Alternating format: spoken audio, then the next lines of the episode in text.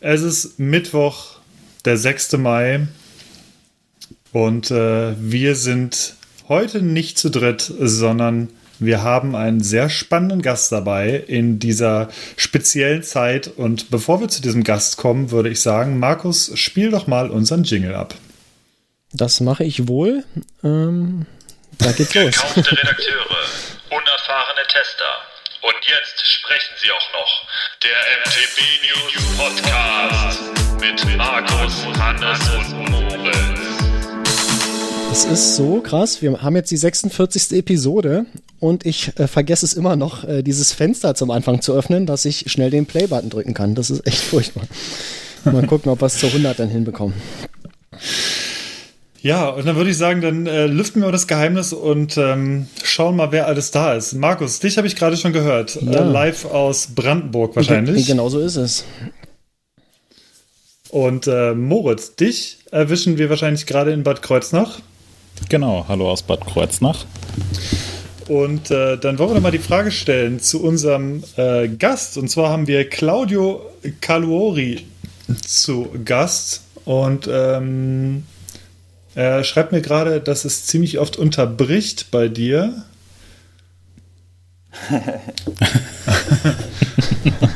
ich überlege gerade nur, ob das die anderen eventuell auch betrifft. Deswegen dachte ich, spreche ich es kurz an. äh, geht, es, ähm, geht es wieder bei dir, Claudio? oder?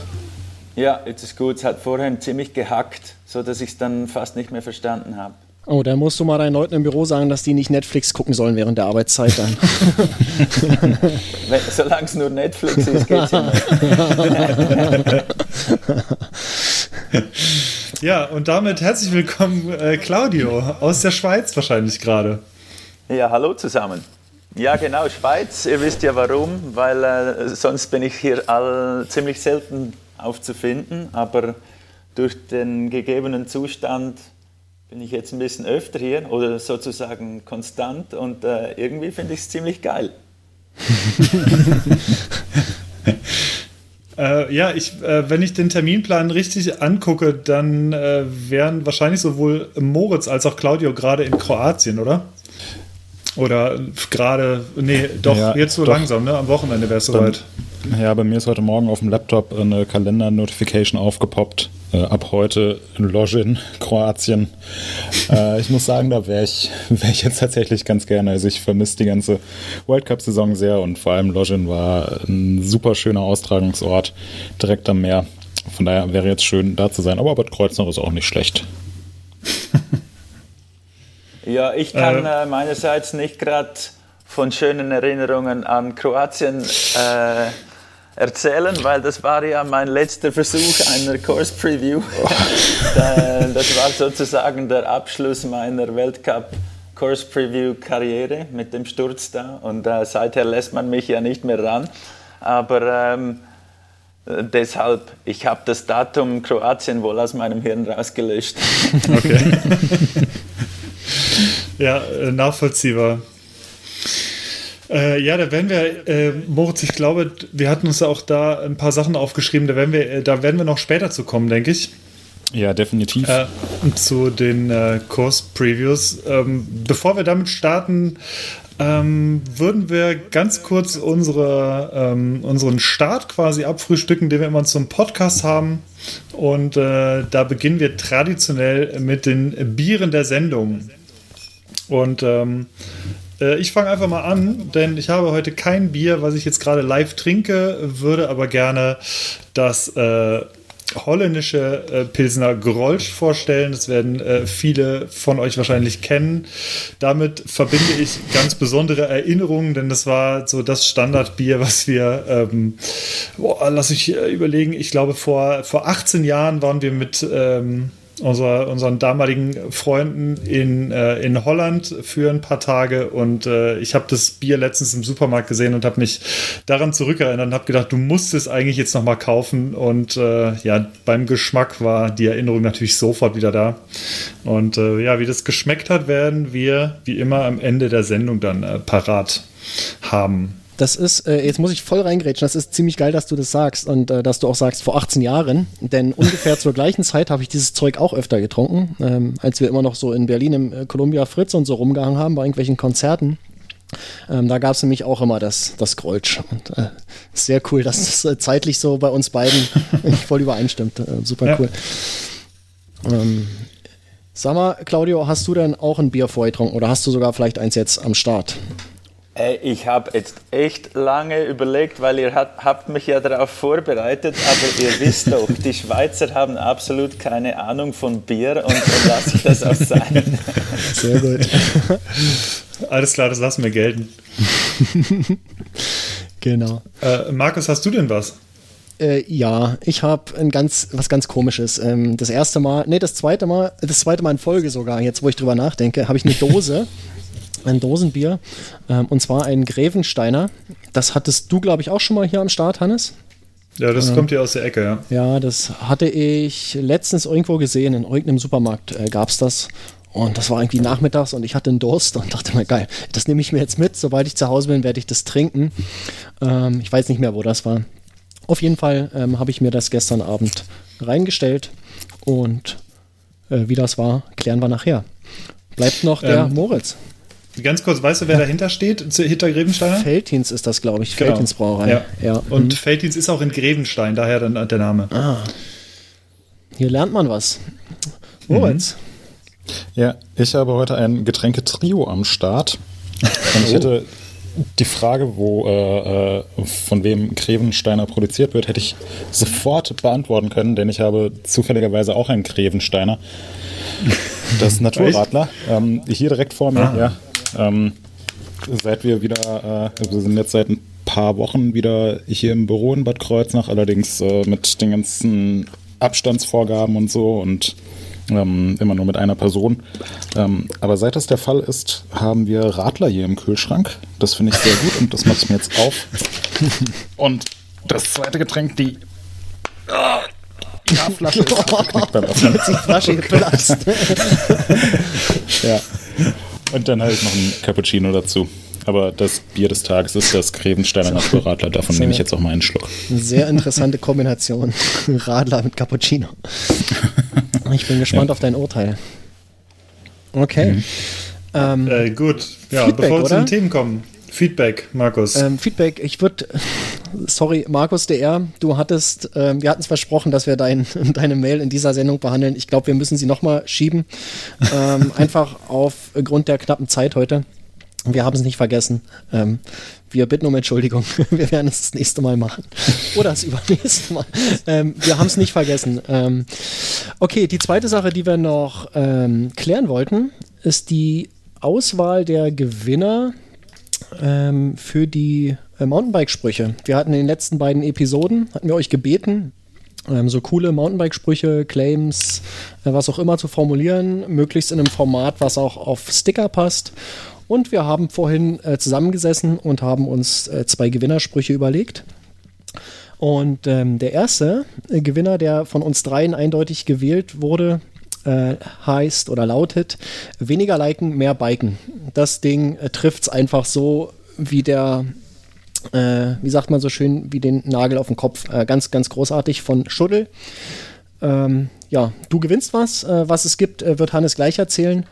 Der zweite äh, Gewinner lautet, ähm, wie war es, Moritz? Hast du noch im Kopf? Ich habe es noch nicht aufgeschrieben. Ja, gerade einen schnacken, weiterhacken. Ja, genau, stoppen, schnacken, weiterhacken. Ein Spruch, der relativ früh eingesendet wurde, finde ich, finde ich super. Genau. Sehr Ähm, schön, ja. Ich suche kurz raus, von wem der ist. Äh, erwähnen wir gleich nochmal und Hannes kann in der Zeit äh, kurz sagen, was es zu gewinnen gibt. Ja, liebe Hörer, äh, es gibt zwei ganz besondere Gewinne, die es nämlich auch so nicht zu kaufen gibt, wenn ich mich recht erinnere. Und zwar waren wir vor einer geraumen Zeit mal bei der äh, Traditionsschmiede Nikolai Bikes und äh, ich glaube, das ihr war die Hausmesse. geschenkt. und ihr bekommt ein Fahrrad geschenkt. Genau, jeder von uns bekommt ein Fahrrad geschenkt. ähm, nee, nicht ganz. Wir waren dort vor Ort äh, und haben, ich glaube, das war die Hausmesse vor zwei, drei Jahren und haben da noch eine kleine Führung gemacht. Da gibt es auch den entsprechenden Artikel zu, ähm, zu einem kleinen Kurzhausbesuch bei Nikolai. Verlinken wir natürlich in den Show Notes.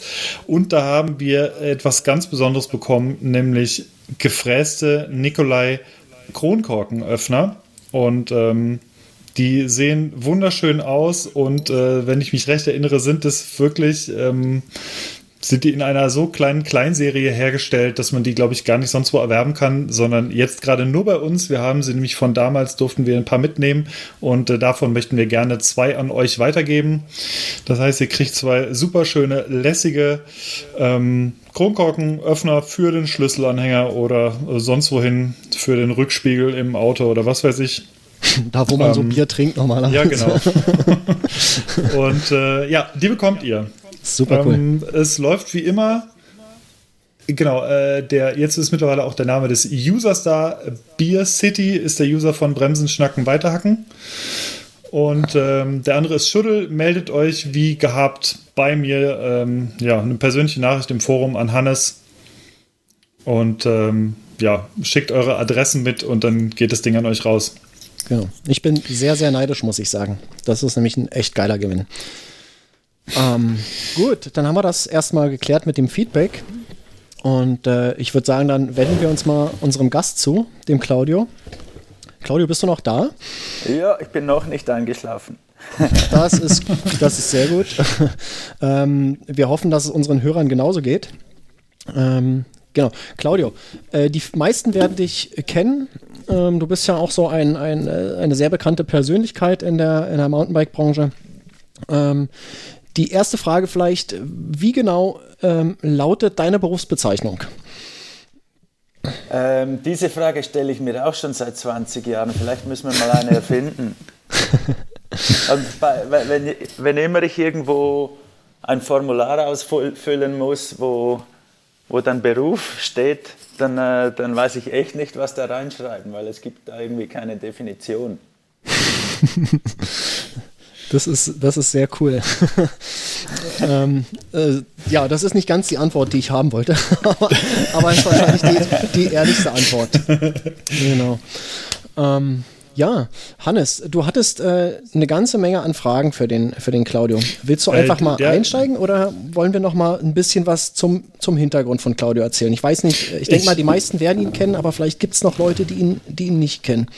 Ja, genau. Also ähm, ich denke wirklich, dass die meisten ähm, Claudia wahrscheinlich äh, kennen werden. Vielleicht nicht von ganz früher. Claudia, du bist selber früher ähm, selber früher Downhill gefahren. Warst, glaube ich, wenn ich mich recht erinnere, einer der besten Schweizer Fahrer. Ähm, bist selber World Cup gefahren und ähm, bist dem World Cup äh, ja auch treu geblieben und ähm, ganz besonders durch deine berühmt äh, berüchtigten Kursvorschauen, denke ich.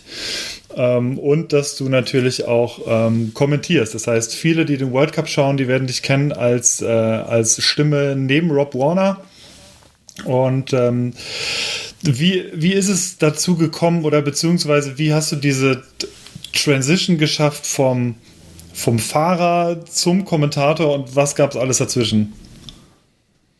Ja, ganz ehrlich, das war alles nicht vorausgesehen oder irgendwie geplant, sondern das eine hat zum anderen geführt. Eben, ich war ja selber bis 2008 noch äh, aktiv als Weltcup-Rennfahrer und dann äh, in den letzten zwei Jahren davon, oder besser gesagt 2007, habe ich angefangen, ein eigenes Team aufzubauen, damals noch für Tomac. Ähm, ich bin ja früher auch für Tomac gefahren, beim Original, also beim ursprünglichen Team zusammen mit John Tomac. Und ich weiß, dass äh, für uns ist John Tomac ein riesiger Name, aber für viele der jungen Fahrer heutzutage, die wissen gar nicht mehr, wer das ist. ähm, das ist dann immer sehr, sehr erstaunlich. Aber ähm, ja, für mich war es natürlich damals eine Riesenehre für seine Nachfolge sozusagen ein Team aufzubauen. Das hat allerdings nur ein Jahr gedauert und dann sind wir dann, sind wir dann zu Scott gewechselt und somit bin ich dann durch das Rennteam auch weiterhin mit dem Weltcup unterwegs gewesen. Und ähm, gleichzeitig, wo ich aufgehört habe, ähm, als Profi im Weltcup mitzufahren, hat mich Red Bull gefragt, ob, äh, ob ich nicht mal am Crash Dice mitmachen will. Also am Red Bull Crash Dice, das sind diese Rennen auf Schlittschuhen den Berg runter zu viert, also sozusagen ein Four-Cross auf Schlittschuhen. Was sollte passieren? und äh, dann habe ich das natürlich ausprobiert und ähm, aus irgendeinem Grund habe ich da dann den Job bekommen, diese GoPro-Runs zu machen. Also ähm, die, diese Course-Preview-Geschichte ist gar nicht im Mountainbike-Weltcup entstanden, sondern beim Red Bull Crash Dice ähm, und da hat man mir dann irgendwie sechs Kameras von Kopf bis Fuß. Eine hatte ich in der Hand und dann habe ich irgendwie versucht, lebend da diese Eispiste runterzukommen. ähm, und dadurch, dass das da ein ziemlicher Erfolg war, habe ich dann am Mountainbike-Weltcup mal den Vorschlag gemacht, warum, warum versuchen wir das nicht auch hier? Und das war dann ähm, im, in Fort William 2012 wo, ich, oh. äh, wo wir das zum ersten Mal ausprobiert haben. Und das ist ziemlich, ziemlich von Beginn weg ein großer Erfolg gewesen. Und von da, von da weg haben wir es dann halt sieben Jahre lang jedes einzelne Rennen gemacht. Und ähm, ja, eben bis dann vor zwei Jahren in Lojny oder Login, wo, wo ich dann etwas unsanft auf den Kopf gelandet bin. Ähm, und wie es dann zum Kommentar gekommen ist, ja, da ist mein Vorgänger, der Kani, ähm, mal ausgefallen für ein Rennen und Red Bull hat gefragt, ob ich ihn da schnell ersetzen könnte. Das war in Windham, ich glaube 2014 oder 2015. Und ich selber dachte eigentlich, ich bin ziemlich schlecht als Kommentator. Ich, ich habe eigentlich gedacht, also das Peinlichste war ja, als da ein Fahrer im Start war, ganz zu Beginn der Saison mit Troy Lee Outfit und ich habe gesagt, ah, da ist ja schon der Brandon im Start. Also Brandon Fairclough, der da zumals mein Fahrer war im Team. ähm, und und äh, der Rob schaut mich an und war völlig verdutzt und wusste nicht so richtig was sagen. Und dann sagt mir der Regisseur im, im Headset, ähm, das ist nicht Brandon. naja, das war dann mein Einstieg in die Welt des äh, Kommentierens. Ähm, trotzdem, aus welchen Gründen auch immer, ähm, hat man mich behalten und so, somit läuft das bis jetzt. Ja, sehr cool. Ähm, Moritz, äh, du bist ja auch auf den äh, auch auf den World Cups immer unterwegs. Ähm, ich, ich, kann mir das gar nicht so vorstellen. Ähm, oder äh, siehst du Claudio dann auch mal öfter dort oder wo ist die Kommentatorenkabine oder ist das jedes Mal anders? Wie, wie sieht das aus vor Ort? Ähm, das äh, ist beziehungsweise äh, Claudio kann sicherlich auch gleich noch was dazu sagen. Wir laufen uns tatsächlich das ein oder andere Mal über den Weg bei den Weltcups. Ähm, aber dann eigentlich so, je näher es zum Rennen hingeht, desto beschäftigter sind wir beide da mit unseren eigenen Tätigkeiten. Und so am Finaltag ähm, sehe ich dann zufällig mal, wie, äh, wie Claudio und Rob und äh, noch andere Leute aus der Crew irgendwo stehen, irgendwelche Interviews einsprechen. Ähm, das ist dann teilweise auf irgendwelchen äh, Hausdächern oder so, also so ein bisschen, bisschen abgelegen, wo nicht sofort irgendwelche Fans vorbeilaufen. Ähm, aber wenn man genau darauf achtet, so im Zielbereich, dann sieht man in der Regel schon, wo äh, Claudio und der Rest des Teams dann die, äh, die Rennen kommentieren. Okay, cool. Ähm, ja, das, äh, weil ich war die ganze Zeit, also ich erinnere mich ehrlich gesagt nur an eine Geschichte mal irgendwie, da habe ich aber auch Rob Warner äh, noch, ich glaube, das war auch noch vor Claudius Zeit, da gab es, glaube ich, so eine, ähm, so eine Kamera mal nach innen das ist ja meistens dann, ähm, wo sie total, äh, total begeistert irgendwie kommentiert haben. Ich weiß gar nicht, welcher Run es war, aber das ist ja meistens dann irgendwie so ein, ähm, ein Container oder so oft, oder? Wo man dann äh, drin sitzt.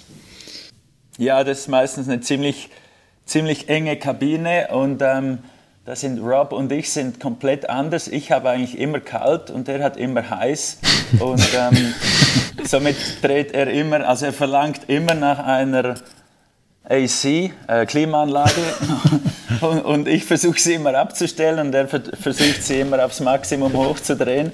Ähm, da, da, passen wir nicht so zusammen, aber äh, ja, nur ich, ich, ich ziehe dann meistens einen Pullover an, mitten im Sommer, damit ich neben ihm nicht erfriere. Äh, ja, Moritz, ja. du hast jetzt ziemlich viele Fragen aus dem World Cup-Bereich noch auf, äh, aufgeschrieben. Äh, schieß doch mal los. Du bist ja definitiv extrem drin ja auch und äh, das ist wahrscheinlich jetzt gar nicht so verkehrt. Ich weiß nicht, ist das jetzt gut, über den World Cup zu reden oder ist es sehr wehmütig, jetzt gerade über den World Cup zu sprechen? Oh, beides, würde ich sagen. Also Claudia, ich weiß nicht, wie es dir damit geht. Du hast eben gesagt, du findest es äh, ziemlich cool, gerade so viel in der Schweiz zu sein, was ich mir auch sehr schön vorstelle. Ähm, ich muss sagen, für mich ist es schon ein bisschen wehmütig, über den World Cup zu sprechen, gerade weil jetzt gestern die Meldung reinkam, Monster 9 ist eben auch abgesagt, also bis in den August rein sind die Rennen abgesagt und bedeutet ja nicht nur, dass man die Rennen nicht sehen kann, sondern jetzt in, in meinem oder in unserem Fall auch, dass man ganz viele Freunde und bekannte Fahrer und so weiter nicht sehen kann und nicht mit Leuten interagieren kann, mit denen man in den letzten Jahren viel zu tun hatte. Aber klar, ich meine, äh, die ganze World Cup-Geschichte sollten wir schon besprechen. Ähm, was, was ich mich immer frage, wenn ich, äh, wenn ich dich sehe auf den World Cups. Also du, du bist immer da am Rumtouren, Rumrennen, unterhältst dich mit irgendwelchen Fahrern, machst irgendwelche Vorbereitungen. Das sieht alles super professionell aus. Kannst du mir und kannst du unseren Zuhörern mal erklären, wie das Kommentieren an so einem äh, am Renntag abläuft und wie generell das Rennwochenende für dich aussieht? Machst du das komplett Freestyle? Hast du da eine Routine? Gibt es einen konkreten Zeitplan? Wie läuft das ab? Ja, es ist schon so, dass äh, zusammen mit Red Bull haben wir da diverse Vorbereitungsmeetings. Ähm, wir schauen uns an, was könnte in der Quali passieren und was würde das auswirken aufs Rennen und müssen uns auf die verschiedenen Szenarien vorbereiten. Ähm, dann gibt es ja die ganze Pre-Show, die wir äh, auch durchüben müssen. Ähm, lustigerweise ist es so, dass wir meistens das, was wir annehmen, was passieren wird, im, in der Quali und worauf wir dann auch die Pre-Show ansetzen. Ähm, das wird alles nach der Quali über den Kopf geworfen, weil die Quali natürlich anders rauskommt, als wir es geplant haben. Ähm, und deshalb wird es dann wieder doch etwas freestyliger, als es, als es geplant ist.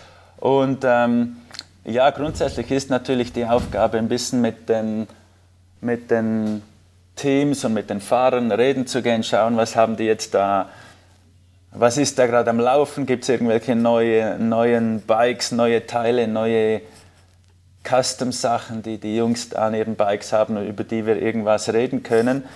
Äh, in Realität ist natürlich dann während dem Rennen kaum Zeit dazu, weil da ist halt der eine am Start und kaum kommt er ins Ziel, ist der nächste am Start. Also da kann ich als Co-Kommentator dann gar nicht so viel mehr einbringen, außer ich quatsch voll über den Rob drüber, aber dann kriege ich eh eins auf die Finger. ähm, Gibt es denn, gibt's denn einen, einen, Fahrer oder eine Fahrerin, die du besonders gerne dabei kommentierst? Ähm, grundsätzlich, ich habe es mit, mit eigentlich allen Fahrern sehr gut. Ich, ich mache da auch keine, keine ähm, Präferenzen oder keine Vorlieben, aber natürlich gefallen mir die Fahrer, die vor allem die Freude am Sport äh, übermitteln und nicht die, die vor allem die, die Leistung in den Vordergrund stellen. Natürlich, äh, es, es ist Rennsport und ich selber war auch ein sehr ähm, ambitionierter Rennfahrer und ähm, habe auch immer hart trainiert und das hat man mir wohl auch angemerkt. Ähm, und trotzdem finde ich halt, um die Freude am Sport zu übermitteln, da geht es halt echt darum, nicht nur das harte Training und, und die knallharte Vorbereitung zu zeigen, sondern eben auch, dass es viel Spaß macht. Und man sieht das den Fahrern ja auch an, die, die viel Freude am Fahren haben und die, die halt einfach nur Leistung bringen wollen. Und mich freut es natürlich ganz speziell, wenn dann die Fahrer auch gewinnen, die diese Freude übermitteln. Hast du da hm. ähm, Beispiele für, für Leute, die da ganz besonders positiv herausstechen? Oder willst du da lieber keinen jetzt hervorheben besonders? ja, also ich denke, Loic ist ganz bestimmt ein guter Kandidat. Und äh, früher war es Josh Bryceland, der halt irgendwie es geschafft hat, Weltcuprennen zu gewinnen, ohne einmal eine Pedalumdrehung zu machen. ähm, das hat zwar auch Aaron Gwynn geschafft, aber aus anderen Gründen. ähm, und ja, ich denke auch an Steve Pete, ähm, wenn, hm. der hat halt nie diese Verbissenheit an den Tag gelegt, obwohl er natürlich ganz genau gleich seriös im Sport war wie, wie viele andere, aber er hat es anders übermittelt und wenn du den Steve Pitt irgendwo auf der Straße triffst, ob du ihn kennst oder nicht, der nimmt sich immer Zeit, um mit dir zu reden, um mit dir ein Foto zu schießen, um dir ein Autogramm zu geben. Ähm, und da gibt es halt andere Beispiele, die, die müssen sich so krass konzentrieren auf den Sport und auf sich selbst, damit solche, also dass danach der, diese Interaktion mit den Fans gar keinen Platz mehr hat. Ja, also das mit, äh, mit Steve Pete kann ich äh, definitiv auch bestätigen. Ähm, ich bin ja jetzt selbst bei den World Cups bei weitem nicht so lange dabei wie du und war auch kein Profifahrer, ähm, weit davon entfernt. Ähm, von daher, als ich das erste Mal bei einem World Cup war und da Fotos gemacht habe und Videos gemacht habe, war es für mich eigentlich auch, also war ich in erster Linie als, als Fan an der Strecke und nur in zweiter Linie als Fotograf und das hat sich eigentlich bis heute nicht geändert, auch wenn ich auch wenn da eine Routine drin ist und wenn ich super gern mache. Und ähm, bei so jemandem wie Steve Pete, den ich halt von früher von den ganzen Live-Übertragungen und aus den Videos kenne, rutscht mir immer noch das Herz so ein Stück weit in die Hose. Aber dann merkt man eben, ja, es ist eigentlich ein super netter, super lockerer Typ, der, wie du gerade schon gesagt hast, sich Zeit für dich nimmst. Oder auch Loic Bruni, der zwar alles gewonnen hat, was es zu gewinnen gibt und äh, so ziemlich der beste Fahrer der aktuellen Zeit ist, aber der trotzdem ein ganz normaler, netter Typ ist und das finde ich insgesamt im Downhill-Sport oder Mountainbike-Sport sehr, sehr cool. Ähm, dass es zumindest meiner Meinung nach oder meinem Eindruck nach ähm, sehr, sehr wenige Starlöhren gibt, sondern sich jeder eigentlich so Zeit für einen nimmt und man auch durch die Boxengasse laufen kann am Renntag und Fotos mit irgendwelchen Leuten machen kann. Ähm, ja, und sich die Fahrer einfach ein bisschen Zeit für dich nehmen. Ist natürlich direkt vorm Rennlauf, kannst du jetzt schlecht ankommen und sagen, hey, ähm, Loic oder Greg oder wer auch immer, können wir mal kurz ein Foto machen oder so, aber ansonsten nehmen die sich eigentlich immer Zeit für dich und sind wirklich nett. Das finde ich sehr schön. Ja, so habe ich das, das habe ich eigentlich auch immer so im Gefühl, zumindest kommt es bei vielen Fahrern so rüber. Äh, ich finde, ähm, das, was du erzählt hast, Claudia, finde ich auch immer wieder krass. Das ist ähm, wirklich, also, dass man teilweise den Unterschied schon irgendwie von außen auch so ein bisschen sieht, dass es eben diese verbissenen Fahrer gibt und dass es welche gibt, die scheinbar mit einer absoluten Lockerheit, die wahrscheinlich aber natürlich auch ich sag mal, vordergründig irgendwie ist, ähm, da ähm, runterfahren und die werden wahrscheinlich genau das gleiche Trainingspensum absolvieren und genauso professionell trainieren, zumindest die meisten. ähm, kannst du dich ähm, an, äh, an Szenen erinnern, wo du, äh, also es, das gab es natürlich oder gibt es bei jedem Rennen immer, wo man, wo man merkt, dass ihr beide komplett ausflippt, aber ähm, welche Szenen sind dir besonders im Kopf so der letzten Jahre, wo du wirklich aufgesprungen bist, weil du gedacht hast, das gibt's jetzt nicht, es kann nicht wahr sein, was da gerade irgendwie passiert in einem Rennlauf. Gibt es da irgendwelche Highlights, die du, an die du dich erinnerst? Ja, da gab es ein Rennen in Mount St. Anne. Ich weiß nicht mehr genau, in welchem Jahr das war, aber das war da, wo es so geregnet hat, dass eigentlich niemand mehr eine Chance hat, weil es hat ja in der Mitte vom Rennen, nach den ersten 20 Leuten hat es begonnen zu regnen und niemand hatte mehr irgendeine Chance und alle haben schon aufgegeben, dass da irgendwie noch ein Resultat zustande kommt. Und ich habe einfach gedacht, doch, der Aaron Gwynn, der kommt noch als letztes runter. Und der hat das echt hingekriegt, also wie dazumals auch in Champery, wo äh, Sam Hill um ein Haar noch gewonnen hätte im Regen, nachdem ein Großteil des Feldes im, im Trocknen runtergefahren ist und alle, die dann im Regen runtergekommen sind, haben es kaum mehr ins Ziel geschafft. Und ähnlich war das da bei dem Run in Mount St. Dan und ähm, ich war dann so laut, dass Red Bull mir auch gesagt hat, jetzt muss ein bisschen, musste ich ein bisschen zurücknehmen, weil sonst kommt es rüber, als wäre ich der größte Fan von, von Aaron Boone. äh, warst, du, warst du da schon ähm, Teamchef des anderen Teams? ja, ich war ja seit 2008 schon ein Team, Teamchef und ich glaube, ja das darf ich von mir behaupten, dass das nie einen Einfluss auf, auf meinen Kommentar hatte. Vielleicht sogar im Gegenteil, weil Brandon hat oftmals mich gefragt, warum ich denn so negativ über ihn rede am Telefon. äh, nicht am Telefon, am, am, am, TV meine ich natürlich. Ah, okay. Vom Kommentieren. Ja. ja. Mhm. Du, du machst es ja jetzt schon ganz schön lang mit dem Kommentieren. Welcher Fahrer, den du gesehen hast, war der Beste oder ist der Beste? Ja, wenn man jetzt über die lange Zeit schaut, dann ist es natürlich schon Greg Minard, was der für eine lange Periode hingelegt hat, wo er immer noch vorne dabei ist, mit so einer unglaublichen Konstanz. Und ich weiß das schon vor vier Jahren haben mir Leute gesagt, der, der Greg Minard, der wird nie mehr ein Rennen gewinnen und dann hat er gleich das nächste gewonnen. Und das, äh, das, ist, äh, das war vier Jahre her und dazumals hat man ihn schon abgeschrieben. Und ähm, ich bin gespannt, wie lange das noch halten kann. Ja, ja letztes Jahr ist er, glaube ich, ja. auch gesamt Fünfter oder so geworden. Oder fünf, Fünfter oder Sechster, aber war auch wieder ziemlich gut unterwegs. Ähm, ich äh, fand das auch mega beeindruckend. Ähm, ich glaube, der ist. Ja, der war ja zweimal Zweiter. Ja. Ähm, ganz knapp hinter einem Franzosen und das hat ihn ziemlich gefuchst. okay. Ähm, ja, bleiben wir. Ich meine, Greg Menard, bestes Beispiel, ist schon seit wirklich gefühlten Ewigkeiten dabei. Ähm, Du hast ja auch sehr, sehr lange den Sport betrieben auf einem professionellen Level, bist World Cups äh, mitgefahren, warst vorne mit dabei. Hast jetzt den Sport aus einer etwas anderen Perspektive in den letzten Jahren betrachtet, ähm, einerseits als Kommentator, andererseits auch als ähm, Teammanager. Es wird immer viel geredet, wie sich der Downhill-Sport verändert hat und wie sich Strecken verändert haben und wie sich das alles entwickelt hat. Was ist deine Meinung dazu? Was hast du beobachtet? Wie hat sich der Downhill-Sport auf World Cup-Level in den letzten Jahren verändert? Ja, wenn man jetzt, ähm, wenn man die Bilder vergleicht zu den 90er Jahren, dann sieht natürlich die, sehen die Aufnahmen aus den 90er Jahren aus wie eine Freakshow. ähm, ähm, aber vielleicht ist es ja auch so, wenn wir in, in weiteren 20 Jahren auf heute zurückschauen, denken wir das Gleiche, das weiß ich nicht.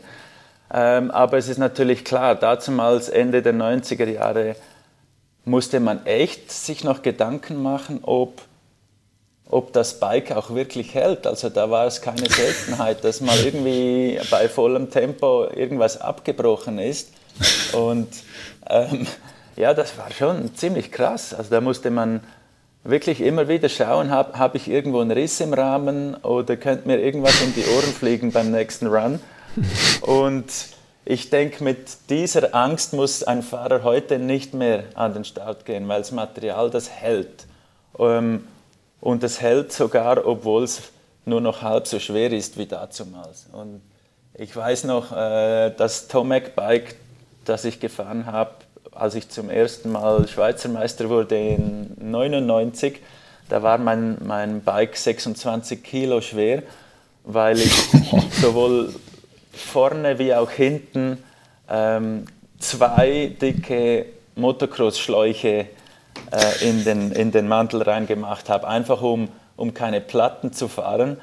Ähm, das war übrigens eine Idee von Markus Klausmann, dazumals mit Motocross-Schläuchen zu fahren, weil äh, dazumals ist man auch im Downhill mit ganz normalen äh, Cross-Country-Schläuchen gefahren. Tubeless war sowieso noch kein Thema. Und äh, Markus Klausmann ist eben dann auf die Idee gekommen, Motocross-Schläuche in, ins Bike zu tun. Ähm, da war jeder davon ein Kilo.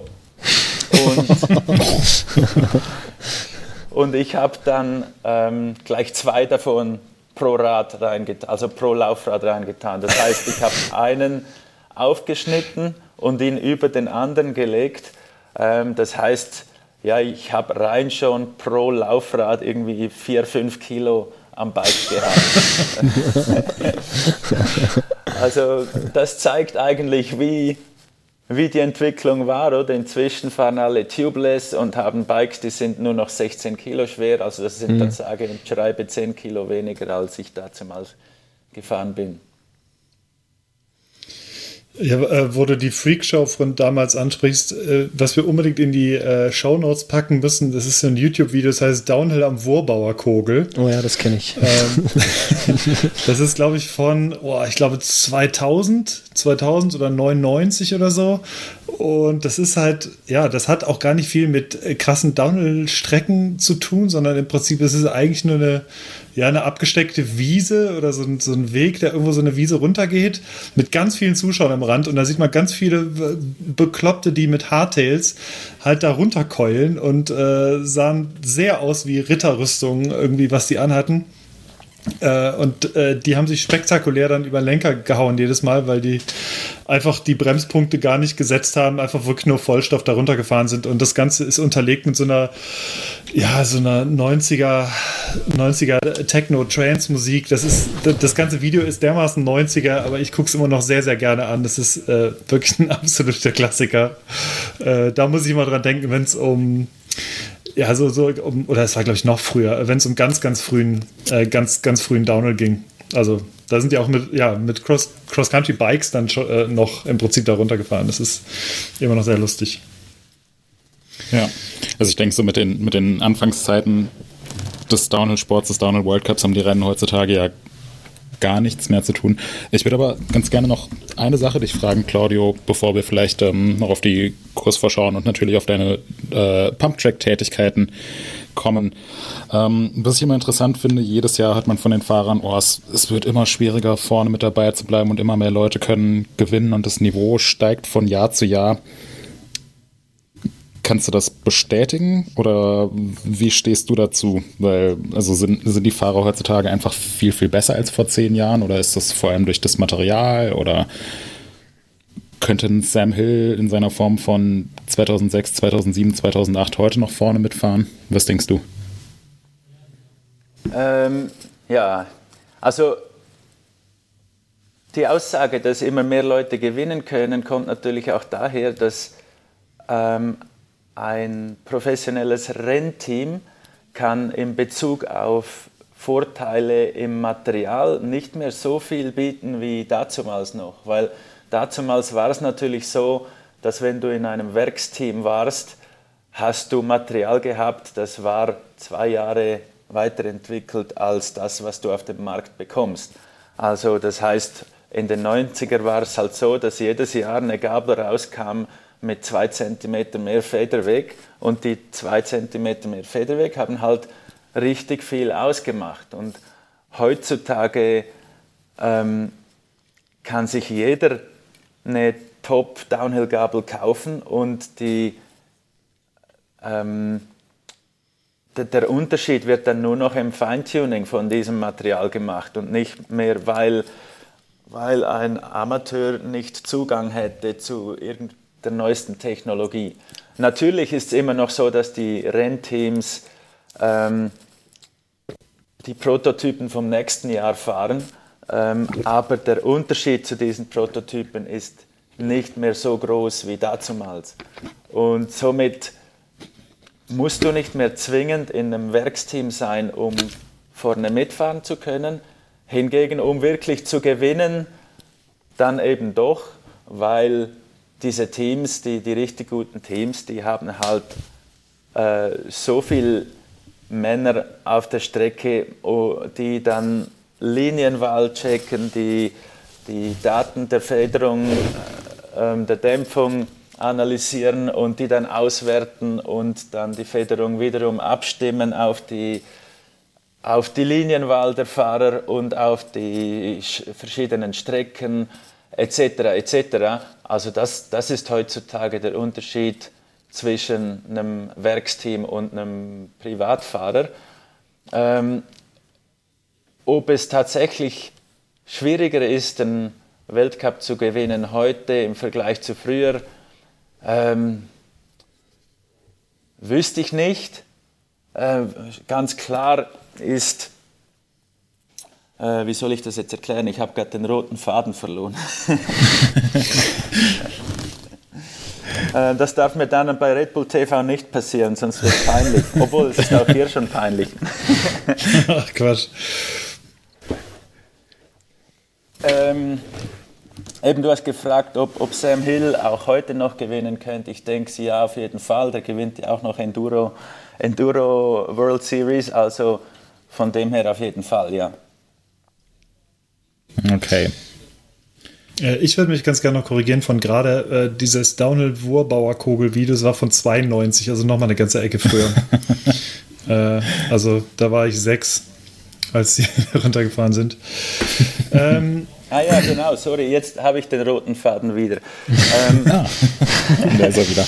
Ich, ich, wollte, ich wollte eigentlich noch erklären, dass es ist schon krass, wie das, was wir heute als völlig normal anschauen, was sozusagen Einstiegslevel ist, das wäre in den 90er Jahren absolut krass gewesen. Also wenn ich da früher über einen 5 Meter Double gesprungen bin, dann haben alle mit offenen Mäulern mir zugeschaut und gedacht, spinnen.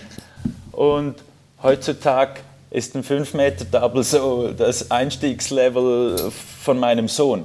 Ähm, also und, und heutzutage weil, wird halt am Rampage irgendwelche 20 Meter Gaps gesprungen. Und mit diesen Bildern im Kopf wachsen die Jungs auf. Also die sehen die schon von klein auf. Und indem, dass man mit solchen Bildern im Kopf aufwächst, äh, wird das völlig normal. Und es ist nicht mehr völlig ähm, absurd, sowas zu sehen, sondern man, man weiß ja, dass sowas funktioniert, also werde ich es früher oder später auch probieren. Ähm, vielleicht jetzt nicht gerade das Canyon Gap am, am Rampage, aber, aber halt, wenn du in einen Bikepark gehst in Leogang und da hat es 15 Meter lange Tables, dann früher oder später näherst du dich an das ran und früher wäre das was, ja früher hat sowas halt gar nicht existiert, außer vielleicht mal an einem Weltcup und dann mussten, standen alle da und haben sich überlegt, wer ist jetzt der Erste, der das ausprobiert. ja, äh, das, ja, äh, das, ja, Mod?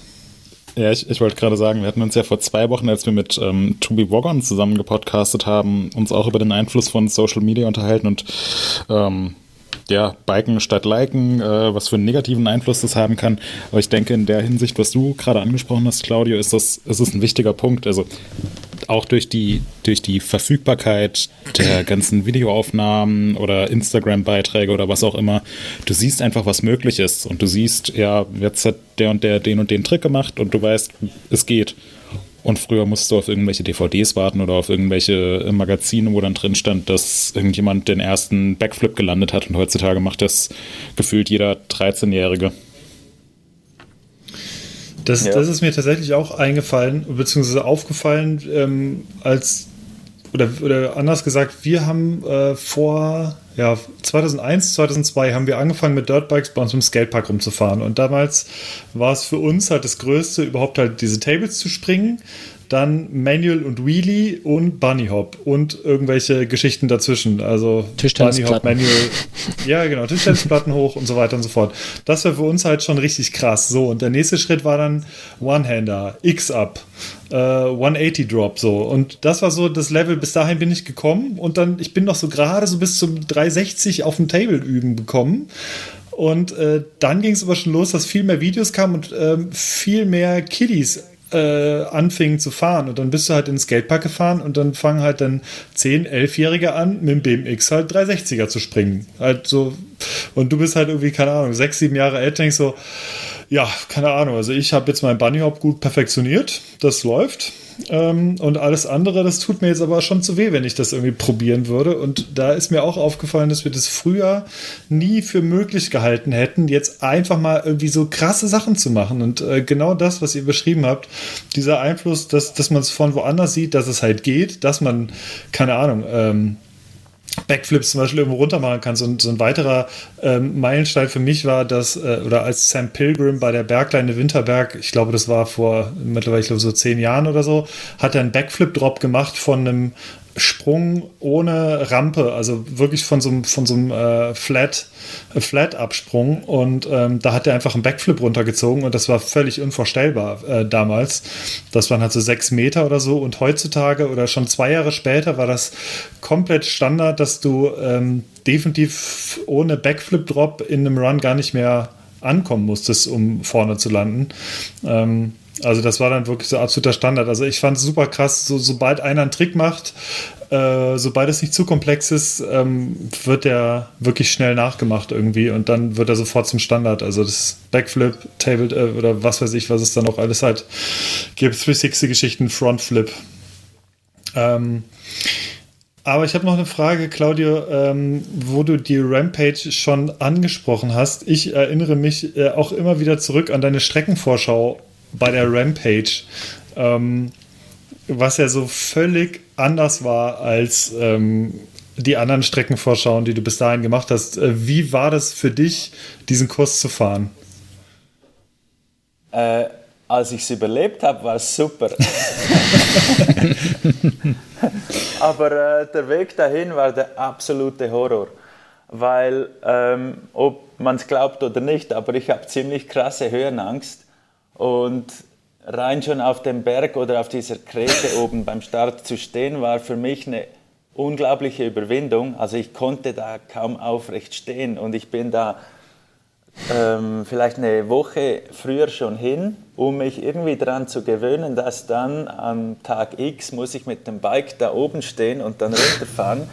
Und ähm, dann das ist ganz komisch mit der Höhenangst. manchmal fährt sie dir ganz krass ein und manchmal ähm, spürst du sie nicht so. Ich weiß nicht, von was das abhängt. Äh, aber dann irgendwie so drei Tage vor, vor meinem Einsatz ähm, stand ich oben und ich habe da echt Mühe, überhaupt hochzuklettern, weil irgend, es kann sein, dass wenn ich so an einer exponierten Stelle stehe, dass mein Körper einfach blockiert und keinen Wank mehr macht. Ähm, und da drei Tage vor, bevor ich runterfahren musste, war ich oben und ich konnte mich mehr oder weniger gut bewegen, aber das war noch ohne Bike, das war nur zu Fuß. Und dann habe ich gedacht, ja gut, das, äh, das könnte gehen, aber ich habe trotzdem ziemlich geschwitzt und gezittert und ähm, habe dann eigentlich die letzten zwei, drei Nächte nicht mehr geschlafen. ähm, weil zwei Tage vor dem Einsatz bin ich dann oben gewesen und konnte mich nicht mehr umdrehen. Also wenn du ja auf so einer Krete läufst ähm, und einfach nur geradeaus schaust, dann ist das noch das eine, aber in dem Moment, wo du umkehren musst, dann wenn du eine Person bist mit, mit Höhenangst, dann ist das eine mega Überwindung, dich um 180 Grad zu kehren. Und ich, ich konnte das nicht mehr da oben. Und dann, dann kam natürlich die Panik, ja, wie genau fahre ich hier in zwei Tagen runter? Und ähm, naja, ich habe dann einfach irgendwie den ganzen Mut, den ich irgendwie in mir hatte, zusammengerissen und bin da einfach losgefahren. Und ich glaube, man hat es in meiner Stimme gehört, wie viel Angst ich wirklich hatte. Da war gar nichts davon gespielt.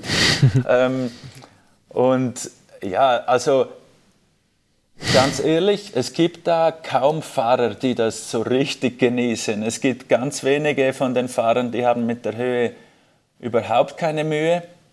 Ähm, und ja, die haben dann halt auch keine Mühe, da irgendwelche 360er oder eben Backflips ähm, von irgendwelchen Drops runterzuziehen. Aber es gibt also viele der Fahrer, die freuen sich jetzt auch nicht zwingend auf das Rennen, sondern das ist schon die ganze Woche ein, also Rennen ist es ja nicht, es ist einfach ein Event, aber ähm, die freuen sich jetzt nicht zwingend auf den Sonntag, da ist, oder den Freitag, wenn auch ja. immer der, der, Event wirklich ist. Ähm, das ist für die auch eine ziemliche Belastung in, in der ganzen Woche, wo sie da sind. Ja, das wäre ja, äh, komisch, wenn es nicht so wäre. Sieht man da ja auch. ja, erstens das und zweitens sieht man das dann ja auch. Ähm, die Fahrer bei der Rampage haben immer zwei Finalläufe. Und oft ist es so, dass sie den ersten Finallauf irgendwie ins Ziel bringen und dann zum zweiten Lauf gar nicht erst antreten, weil sie einfach persönlich glücklich sind mit dem ersten Finallauf. Egal, ob es jetzt zum dritten oder zum siebten oder zum zwölften Platz gereicht hat, da ist äh, wirklich so ein bisschen das olympische Motto, dabei sein ist alles und irgendwie so mit dem, mit dem Run zufrieden sein, ist da, glaube ich, schon sehr, sehr, sehr, sehr viel wert für die meisten Fahrer. War denn die, Ja, ähm, definitiv. die, war denn die Streckenvorstellung bei der Rampage für dich das krasseste, was du bisher auf einem Rad gemacht hast? So im Rahmen deiner Streckenvorstellung? Ja, ich denke, das kann man wahrscheinlich so sagen, ja. Und ähm, ansonsten von den World Cup-Strecken, was, was ist dir da so am eindrücklichsten in Erinnerung geblieben? Was war da die schwierigste Strecke oder ist das alles für dich kein Problem mit deinem Fahrkönnen und deinem Hintergrund? Nein, ich denke, ähm, für die schwierigste Strecke war ich ja selbst verantwortlich, die in Champery. Ähm, ich habe mir dann auch selber meinen Finger gebrochen. ähm, also die schwierigste, ja, vor allem im nassen Zustand, ist ganz klar Champery.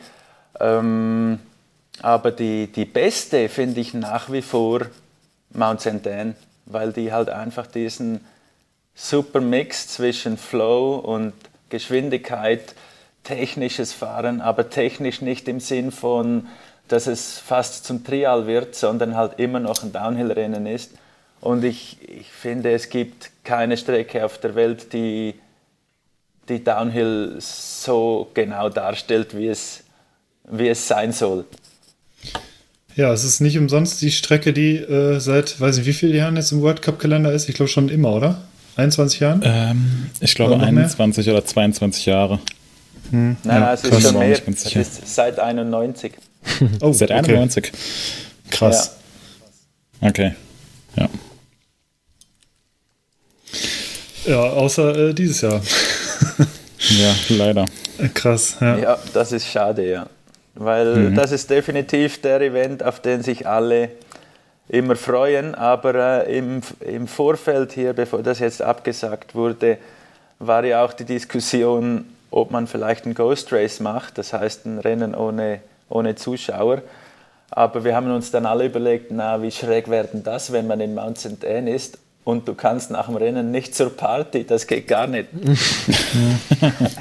Ja, die Party in Monster nein. Nee, aber es äh, stimmt schon. Also ich, ich stelle mir das auch sehr komisch vor, wenn es jetzt so ein bisschen wie im Fußball-Style, so Geisterspiele unter Ausschluss der Öffentlichkeit. Ähm, tja, da fährt dann der Fahrer über die Ziellinie und sieht seine Zeit und, und nimmt es einfach hin. Oder wie soll das ablaufen? Also so ganz kann ich mir das nicht vorstellen, wenn dann gar keine Zuschauer an der Strecke stehen. Weißt Ja, du, definitiv. weißt du wie es da weitergeht mit der World Cup-Saison dieses Jahr? Hast du irgendwelche Infos, die du uns schon verraten darfst? Ja, offiziell gibt es noch nichts, weil da wartet man natürlich auf Entscheidungen von den Regierungen und vom UCI und von allen möglichen ähm, Institutionen. Ähm, aber es besteht durchaus die Möglichkeit, dass der Weltcup im Herbst nachgeholt wird, dass es dann eine ganz kompakte Saison gibt, ähm, so von September bis November. Aber äh, das ist einfach mal eine Theorie bis jetzt. Ob das dann wirklich umsetzbar ist, äh, das, da hängt jetzt ganz viel davon ab, was die Regierungen so erlauben und entscheiden. Naja, dann äh, aber schon mal gut zu hören, dass noch ein bisschen Hoffnung für dieses Jahr besteht. Ja, äh, Moritz, wie sieht's aus? Äh, haben wir noch äh, Richtung äh, Downhill ein paar Fragen oder sollen wir mal ins nächste Thema überswitchen?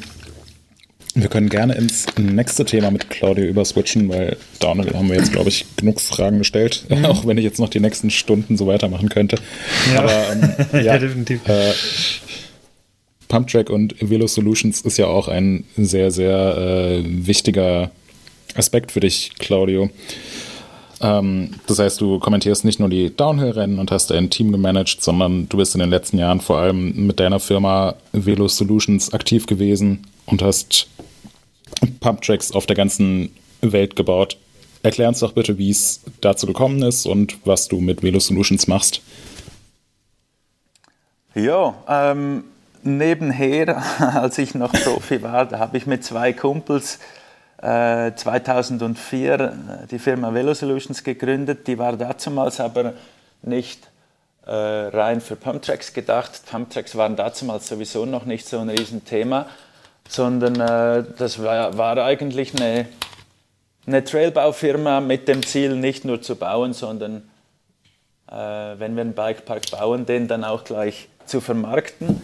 Ähm, wir hatten, das war mit zwei Freunden zusammen. Ähm, durch das, dass ich aber weiterhin Weltcuprennen gefahren bin und somit damit ziemlich absorbiert war, haben die zwei Jungs dann gesagt, na, hör mal, wir wollen das nicht alleine machen, ähm, wir steigen da wieder aus.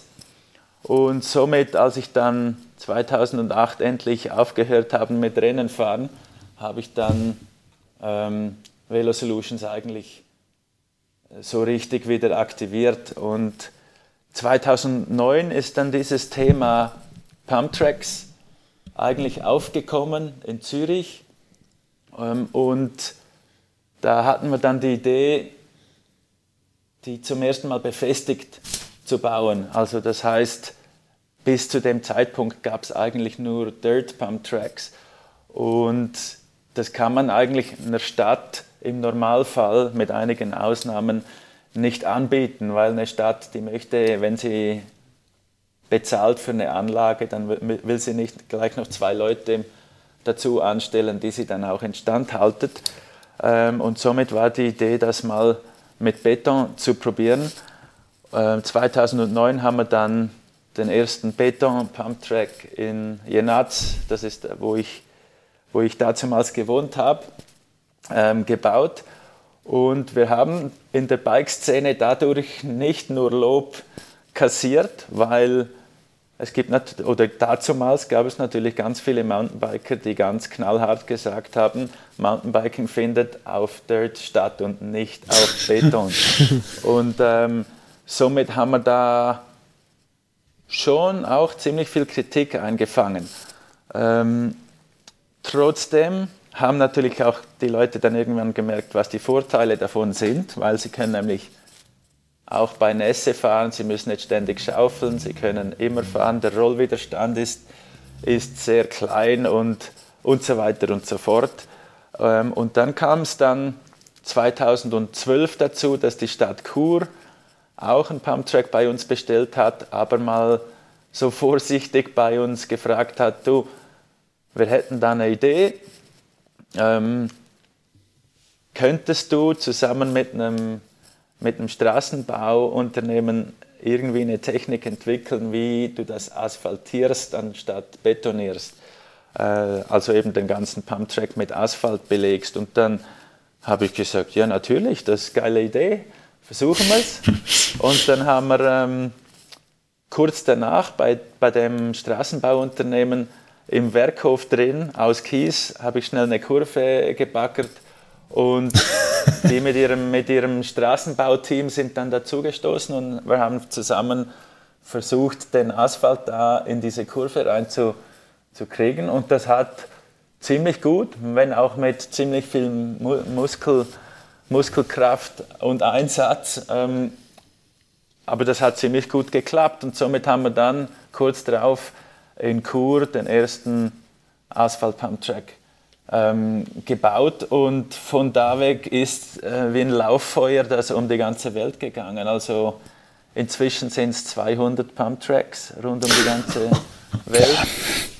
Und ähm, rein im Jahr 2019 haben wir 60 gebaut. Und ähm, die, die Idee wäre, das eigentlich dieses Jahr zu steigern, aber natürlich müssen wir schauen, ob das mit der momentanen Situation möglich ist. Äh, die Schweiz ist nach wie vor ungebremst. Also die, wir mussten ja die Baustellen in der Schweiz nie, nie äh, einstellen. Da durften wir immer weitermachen. Aber natürlich gibt es viele andere Länder, wo, wo jetzt alles mal on hold ist. Ähm, was, äh, ich fand es jetzt äh, auch recht faszinierend, das wäre auch meine Frage gewesen, generell nochmal zum Bau von diesen Pumptracks. Wie lange habt ihr denn gebraucht, um das insofern zu perfektionieren, dass es mit Asphalt funktioniert überhaupt? Ähm, funktioniert hat es gleich schon von Beginn weg, weil dieses äh, Bauunternehmen, das, das mit uns äh, ausprobiert hat, die waren halt echt eine Top-Truppe und die haben so viel Motivation da reingebracht ähm, dass sie mit uns zusammen dann halt wirklich diese steile, steilen Kurven mit Asphalt hinbekommen haben. Und wir haben ja dann eben auch gerade als Versuch dieses erste Projekt in Chur gebaut. Und natürlich haben wir dann mit jedem Pumptrack, den wir dann weitergebaut haben, das noch etwas weiter auf die Spitze getrieben haben, haben die Shapes noch verfeinert, die, die Kurven noch steiler hinbekommen, die Kanten noch schöner äh, gezogen oder, oder die Kurven noch höher gebaut und viel mehr Variation auch in die Designs reinbekommen. Und die Entwicklung hört eigentlich nie auf. Also da, da versuchen wir schon im Design, wenn auch geringfügig, aber trotzdem stetig immer was voranzutreiben. Ähm, apropos vorantreiben, ihr ähm, habt ja in diesem Jahr auch, äh, jetzt mal unabhängig von der aktuellen Situation, eigentlich äh, auch Neuheiten bei Velo Solutions. Es verändert sich äh, was und zwar ist es ähm, speziell für Deutschland ähm, interessant. Ähm, was gibt es da Neues bei euch aktuell? Ja, uns war es natürlich, nachdem dass wir eigentlich in über 30 Ländern auf der Welt präsent sind und überall so richtig krass die Post abgeht, ähm, war es ein bisschen schade zu sehen, wie wenig das in, in Deutschland in Bezug auf Pumptracks läuft. Also wenn man eben schaut, wir haben in der Schweiz an die 70 Pumptracks ähm, bei 8 Millionen Einwohnern. Das müssten dann in Deutschland, wenn wir in denselben Proportionen rechnen, 800 äh, Pumptracks sein. Ähm, und ich denke mal, das Ziel muss, oder das Ziel ist es auch von uns, dass wirklich jeder Mann in, auf der Welt oder jedes Kind auf der Welt irgendwie Zugang zu einem Pumptrack hat. Und da, dafür arbeiten wir. Und somit äh, haben wir natürlich auch nach einem coolen Partner, nach einem ähm, glaubwürdigen Partner mit der richtigen Einstellung in Deutschland gesucht. Einer, der für die Sache lebt und nicht nur für die Kohle. Das heißt, dass er auch die, die Förderung des Sports ähm, sich auf die Fahne geschrieben hat. Und da haben wir mit Mellow Park in Berlin jetzt einen richtig, richtig coolen Partner gefunden. Und für uns, ähm, übrigens, das ist hier auch die erste Bekanntgabe dessen. ähm, da haben, sind wir echt extrem froh darüber, dass man so jemanden gefunden hat. Das war, das war Timo Pritzel, der mich auf die Jungs aufmerksam gemacht hat ich hatte den Timo angerufen und gesagt, hey, wir müssen unbedingt irgendwie was für Deutschland machen, ähm, weil da muss mehr gehen. Wir, wir sind uns ganz, ganz sicher, dass die Nachfrage in Deutschland besteht. Jetzt müssen wir das aber irgendwie auf den Boden kriegen und Timo meinte, ja, dann, dann frag doch mal beim Mellow Park an, das sind gute Jungs und ich bin dann kurz danach nach Berlin gereist und habe die Jungs getroffen und war dann nicht nur Fans von den Jungs, sondern auch von der Stadt an und für sich. Ich glaube, ich muss da mal ein bisschen mehr Zeit verbringen. ähm, und ja, jetzt sind wir das am Aufgleisen und sobald da die, die Pause vorüber ist, würde ich sagen, müssen wir in Deutschland mal ein paar, paar Pumptracks bauen. Ja, sehr geil. Ich, äh, also zum Thema Berlin, äh, Markus, wenn ich mich recht erinnere, war dein alter Wohnort sehr unweit des Mellow Parks, kann das sein? Ja, so 100 Meter entfernt davon hatte ja. ich mal gewohnt, ja. Boah! Äh, ja, ja. Fand ich nämlich witzig, weil, äh, äh, also Claudio, wenn du in Berlin bist, ich denke, ähm, Markus hat da wahrscheinlich einige gute äh, Empfehlungen, wo man mal hingehen kann oder was man dort machen kann. Ja. Äh, okay. Einfach auf äh, ja. ich fand das ganz witzig, weil wir auch damals, ich weiß noch, wir haben, als wir, wir hatten auch mal einen Pumptrack Roadtrip gemacht durch Deutschland, das war glaube ich 2011 und 2012. Genau. Und da waren wir unter anderem auch im Mellow Park, da haben wir, ich glaube 2011 haben wir gleich bei dir gepennt und sind dann noch am Mellow Park gefahren und äh, ja, das war schon, äh, da gab es auch noch nicht so viele Asphalt-Pumptracks. Ich glaube, es gab, glaube ich, einen, auf dem wir waren. Sonst war alles irgendwie selbst gebaut. Ja. Ja, von daher, äh, ich würde das sehr begrüßen äh, mit den Pump-Tracks. Und ähm, ja, das interessiert mich eh, oder das hatte ich mir aufgeschrieben als Frage. Äh, wir kriegen das ja auch mit und wir ähm, ja auch immer wieder, wenn es neue Pump-Tracks gibt überall. Und die Schweiz ist natürlich immer sehr weit vorne.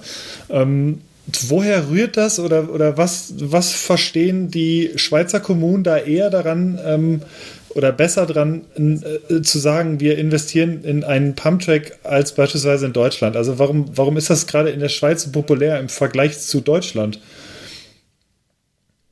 Ja, grundsätzlich ist bei uns ähm, Radsport an und für sich halt riesig. Ähm, das ist etwa zu vergleichen mit euch bei, im Fußball. Ähm, mhm. Bei uns ist Radsport generell hat einen sehr großen Stellenwert und da helfen natürlich auch Aushängeschilder wie Nino Schurter äh, oder früher Christoph Sauser oder Thomas Frischknecht, ähm, die dann halt im großen Stil Weltcuprennen oder Olympische Spiele gewinnen und dadurch in den Medien sind. Ähm, das hilft natürlich ganz extrem.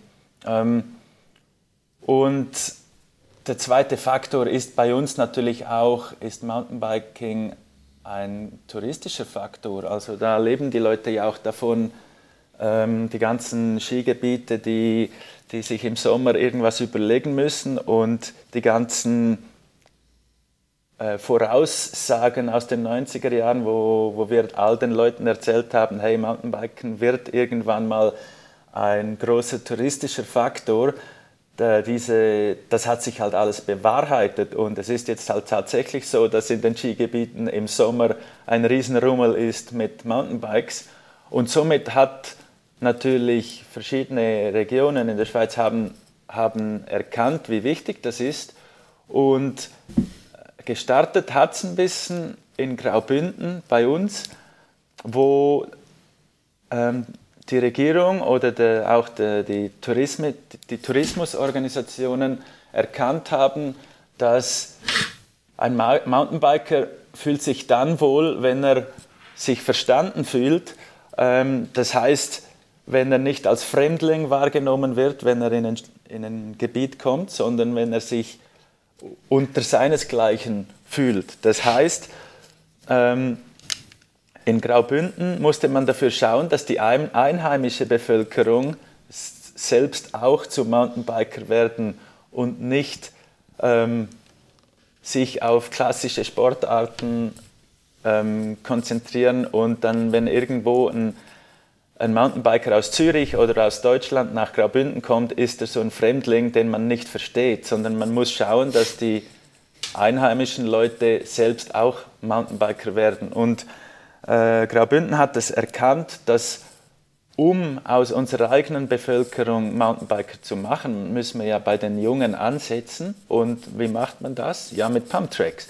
Und somit stellen wir Pumptracks in unsere Dörfer. Und somit hat äh, von oben wurde, wurden Pumptracks gefördert. Das heißt, jede Gemeinde, die einen Pumptrack wollte, hat da einen Zustupf bekommen, äh, Fördergelder.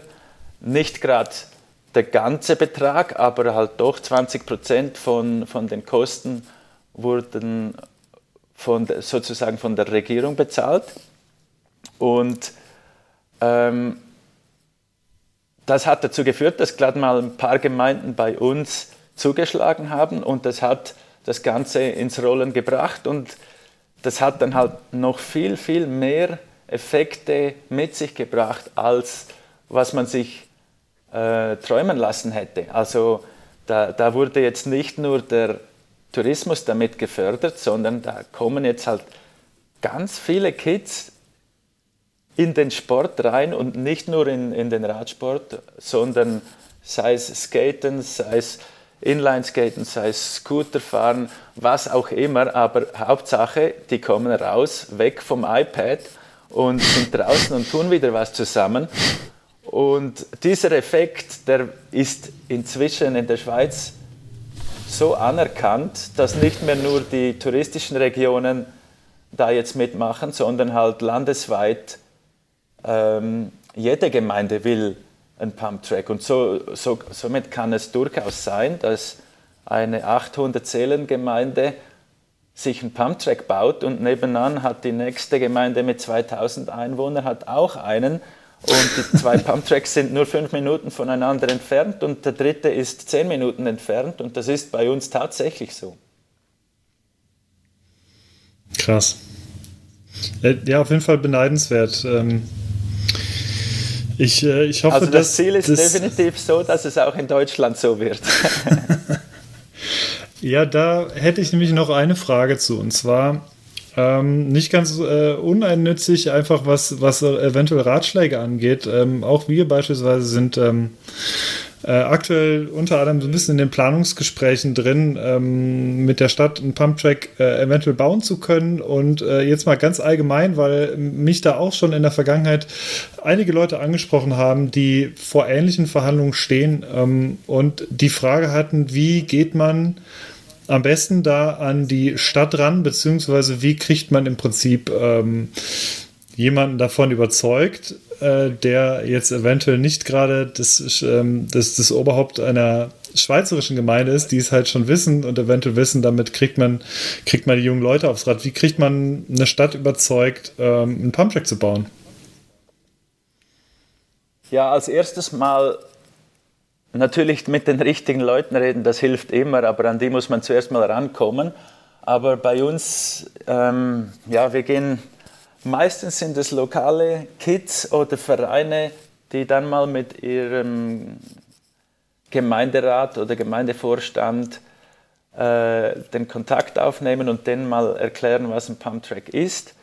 Äh, in der Schweiz braucht es diese Erklärung inzwischen nicht mehr, aber ich weiß, dass in Deutschland oft zuerst mal erklärt werden muss, was ein Pumptrack überhaupt ist. Und, und dann muss man halt als erstes mal die Angst wegnehmen, dass das irgendwie kiffende Extremsportler sind, sondern dass das halt wirklich was ja, für jedermann ist. Ist ja immerhin und kein Downhill World Cup, ne? Ganz genau. Und, und ähm, es geht ja wirklich darum, dass ein Pumptrack zwar für den Extremsportler sehr was Interessantes ist, aber genauso auch für den Kindergärtner. Ähm, es funktioniert eben für beide und es treffen sich alt und jung, Beginner und Profi, alle zusammen auf dem Pumptrack und haben alle Freude daran. Und ähm, das muss richtig rübergebracht werden. Darum muss vielleicht, wenn man jetzt ähm, wenn man jetzt mit einem Bürgermeister spricht oder so, sollte man dem nicht gerade das Foto mit dem Backflip zeigen, sondern vielleicht das Foto äh, vom kleinen, kleinen Kid, das da auch drüber rollt. Ja. Ja, finde das auf jeden Fall ähm, mal ein guter Ansatz. Ja, wir, wir werden da wir werden da mal schauen, wie wir da weiter vorgehen. Aber das äh, das ist auf jeden Fall ein guter Ratschlag, dass man da vielleicht nicht mit einem Extrembeispiel kommt. also wir haben da auch, ähm, das sollte eigentlich auch helfen dabei, äh, die, die Website pumptrack.com kreiert, wo es eine Welt, Weltkarte drauf hat mit allen Pumptracks und dann kann man dann kann man so Bürgermeistern oder verantwortlichen Leuten auch zeigen, hey, das ist nicht irgendwas, das ich mir erträumt habe und irgendwo in Amerika gesehen habe, sondern das ist tatsächlich was, das es auch in Europa schon ganz, ganz oft gibt. Gut.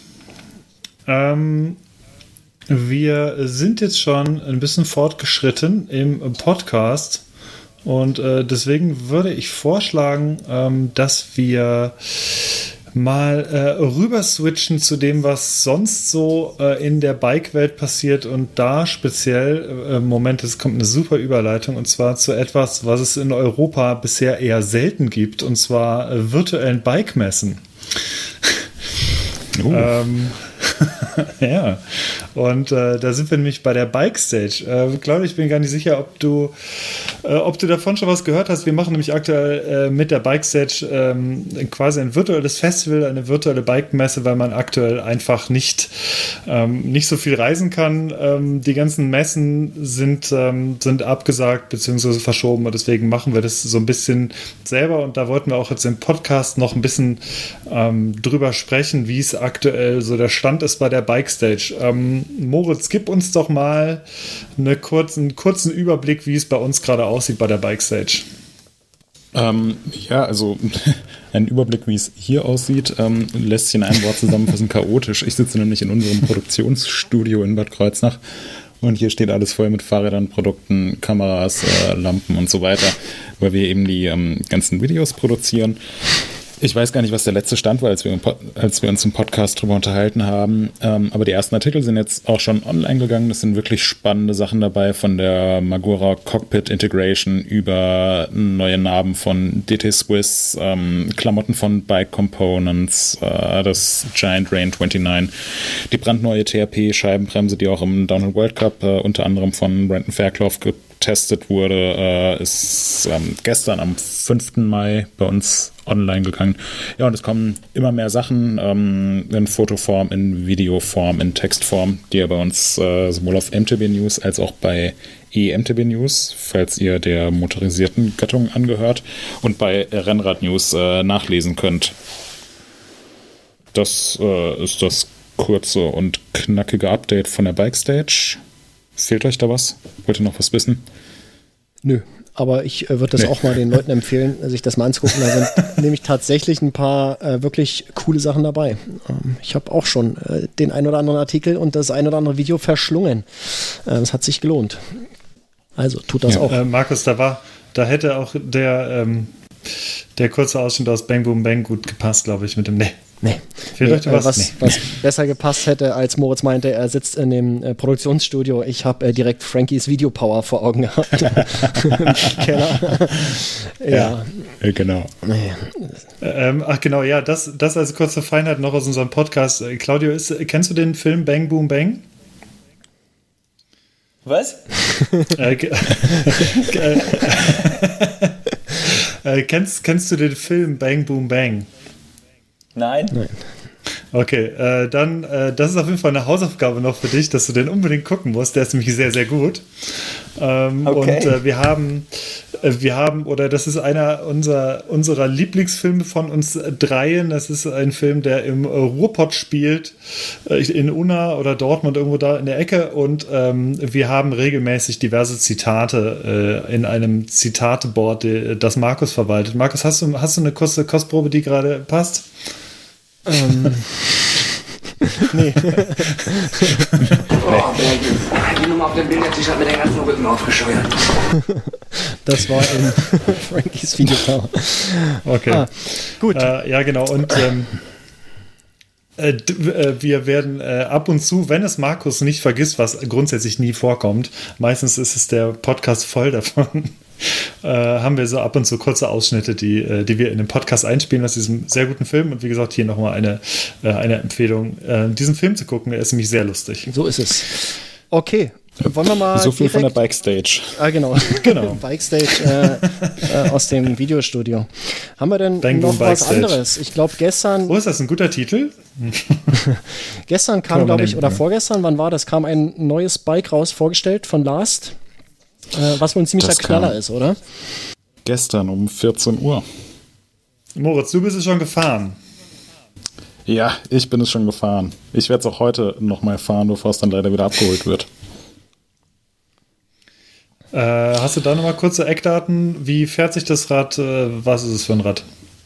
Ja, Eckdaten äh, werde ich jetzt eckig vortragen. Last Turbo, erster Carbonrahmen von Last, wird komplett in Deutschland hergestellt. Ähm, das Einzige, was nicht aus Europa kommt, sind die japanischen Carbonfasern. Äh, ansonsten wird es komplett in Deutschland laminiert, ähm, in der Nähe von Würzburg. Ähm, die Wippe wird im Ruhrgebiet gefräst, dann kann man sich noch äh, custom lackieren lassen, wenn man will, bei Lars Diedenhofen, der äh, unter anderem auch diverse World Cup Bikes schon lackiert hat und Red Bull Rampage Bikes lackiert hat. Ähm, und es ist ein äh, echt ziemlich äh, krasses Enduro-Bike mit 170 mm Federweg vorne, 160 hinten. Ähm, es ist super leicht. Lars sagt, es ist der leichteste Enduro-Rahmen, den es gibt. Hat trotzdem eine Bikepark-Freigabe. Äh, du kannst dir, wenn du Bock drauf hast, einen Kofferraum ins Unterrohr schneiden lassen. Ähm, du, du, denn noch? Kannst mit Luftdämpfer fahren, kannst mit Keuldämpfer fahren. Ähm, es sieht super geil aus. Also einmal Soße mit Soße und scharf, richtig? Ja, genau. Ja. Einmal mit allem bitte. Will man sich das lackieren lassen? Nee, oder? Ähm, also wenn man 400 Euro noch zusätzlich auf der Kante hat, ja. Ja, also ich habe sowohl die, das Rad gibt es in, in Raw sozusagen, also so einem dunkelgrauton, dass man die ganzen Carbonfasern durchsieht, ohne Lackierung drauf. Haben wir auch hier bei uns stehen. Ähm, wird aber, wie gesagt, bald abgeholt. Also, wenn ihr gerade überlegt, äh, hier einzubrechen und das Rad zu zocken, dann äh, vergesst es. Die Kasse wird abends geleert. Die Version sieht schon ziemlich gut aus. Ich habe aber auch letzte Woche kurz die ähm, blaue Version gesehen, äh, die dann äh, weitergefahren ist, um fotografiert zu werden. Und die blaue Version sieht auch ziemlich gut aus. Ach, ich glaube, wenn ich die Wahl hätte, dann würde ich aber äh, die RAW-Version nehmen. Ja, ich habe die ja nur Fotos gesehen, aber das überzeugt mich schon sehr. Ähm, ja, das optische. Und ja, und ich hätte halt wirklich nicht damit gerechnet, weil Last bisher eben immer Fahrräder aus Aluminium oder aus Stahl gemacht hat hm. und ein Carbonrahmen, der praktisch komplett in Deutschland gefertigt wird. Im Enduro-Bereich gibt es das nicht. Äh, Mountainbike-Rahmen, die komplett in Europa hergestellt werden aus Carbon, kannst du auch an ein bis zwei Händen abzählen. Also da fällt mir Uno in Spanien ein, da fällt mir äh, Hope ein, die das in England machen. Antidote macht das noch in Polen. Ähm, ja, aber so komplett in Deutschland ist schon eine ganz schön krasse Nummer, finde ich. Und es ist mhm. ein super schönes Rad geworden, was dazu auch auf dem Trail jede Menge Spaß macht. Also ich finde, Last hat damit sehr, sehr viel richtig gemacht. Das ist halt nur ziemlich teuer. Ja, aber das, äh, das ist aber vielleicht so ein Ding, was die in Europa gefertigten Carbon-Bikes äh, so gemein haben, oder? Also das Uno ist sauteuer. Ähm, das Antidote kostet auch 3,5. Ja. Ja, also die sind alle nicht, sind alle nicht preiswert. Klar, ähm, genau, also das Last, das kostet, äh, ich schaue kurz nach, kostet 3.599 Euro für den Rahmen. Ohne Dämpfer, mit RockShox-Dämpfer kostet es ab 4.038 Euro. Und dann gibt es noch diverse Aufpreisoptionen. Also du landest da irgendwie beim, beim Rahmen bei 4.200 Euro ungefähr, mhm. was natürlich super viel Geld ist. Es sind das sind fast 100.000 Mark, wenn man es umrechnet. DDR-Mark, ja, ja, genau. Ja, ähm, also klar, einerseits total absurd, für einen Fahrradrahmen 4.200 Euro auszugeben. Machen wir uns nichts vor. Ähm, andererseits, wenn man es vergleicht mit den Rädern, die wir eben angesprochen haben, die eben in Europa hergestellt werden aus Carbon, ähm, wirkt es nicht mehr so absurd. Da ist das Antidote ein bisschen günstiger, das UNO ist deutlich teurer. Und ich finde auch so im Vergleich zu anderen Edelmarken, die Räder aus Carbon herstellen, die aber in China gefertigt werden, ähm, ja, es ist ungefähr auf einem Preislevel und dafür bekommt man hier beim Last einen Rahmen, der wirklich ziemlich durchdacht ist, super leicht ist, komplett in Deutschland gefertigt wird, ähm, was ja auch so was, was die ganzen Umweltaspekte angeht und was die Behandlung von äh, Arbeitnehmern angeht und die ganzen Sachen, ist es ja vielleicht auch eine coole Sache, sich da mal lokal umzuschauen. Heißt jetzt nicht, dass es den, den Rahmen automatisch besser macht, wenn der in Deutschland laminiert wird. Ähm, das ist auch immer so ein ja, Argument, was man nicht so wirklich nachvollziehen kann, auch wenn man pauschal sagt, ja, der Rahmen hier, der kommt aus Taiwan, das muss Schrott sein, oder der Rahmen hier, der kommt aus, der ist äh, made in USA, der muss super gut sein. Nein, heißt es nicht pauschal. Ähm, aber prinzipiell ist es, denke ich, da keine schlechte Sache, wenn das von einer ähm, angesehenen Firma in Deutschland gefertigt wird und ähm, eine jahrelange Ersatzteilversorgung gewährleistet wird und Last beispielsweise auch garantiert, dass wenn man den Rahmen irgendwann mal zurückgibt oder wenn er defekt ist, dass die den auch ähm, fachgerecht entsorgen und recyceln werden. Das sind alles eigentlich ganz coole Aspekte, die das Rad für mich zu einem sehr, sehr, sehr spannenden Enduro-Bike machen. Hm. Klingt auf jeden Fall gut. Ähm, wir haben noch äh, im äh, Newsbereich, äh, wir wollen noch mal ganz kurz über die Absagen der Events sprechen. Äh, wir hatten es ja vorhin schon angeschnitten. Äh, was gibt es da für Neuheiten, beziehungsweise was sind so die aktuellen Entwicklungen? Ähm, Moritz, denkst du, dass äh, dieses Jahr noch etwas stattfinden wird an Events? Ähm, ich weiß es nicht. Ähm, ich kann es echt nicht sagen. Ich glaube, das hängt sehr stark davon ab, wie sich jetzt die weltweite Situation in den nächsten Wochen entwickeln wird und was da so für Entscheidungen getroffen werden. Ähm, es gibt ja so erste Anzeichen, beispielsweise im Rennradbereich hat jetzt die UCI den Rennkalender veröffentlicht für den Rest des Jahres, wo Tour de France, Giro d'Italia, die Vuelta und so weiter ähm, ziemlich komprimiert von Ende August bis Oktober stattfinden. Also ein krasser Kalender. mhm. wo man sich dann aussuchen muss, an welchen Rennen man teilnimmt. Aber es soll stattfinden. Ähm, jetzt hier im Mountainbike World Cup gibt es ja auch so ein paar Anzeichen, dass vielleicht noch das ein oder andere Rennen ausgetragen werden könnte. Ein paar Messen sind aufs Jahresende verschoben worden. Aktuell sieht es nicht so verkehrt aus, dass vielleicht aus der einen oder anderen Sache wirklich was wird. Andererseits, wenn es jetzt, wenn jetzt die ähm, Infektionszahlen wieder ansteigen oder ähm, was auch immer, dann kann es auch ganz schnell heißen, nee, ist ein zu großes Risiko, wird gecancelt. Von daher, ich hoffe, dass was stattfindet. Ich hoffe nicht, dass wir für den Rest des Jahres hier nur virtuelle Bike-Messe machen müssen äh, und dass wir bald auch wieder alle zusammen auf die Trails können. Aber aktuell ähm, ist es, glaube ich, das Sinnvollste. Füße stillhalten, Hände waschen, Kontakte vermeiden und einfach ein bisschen abwarten und positiv in die Zukunft blicken.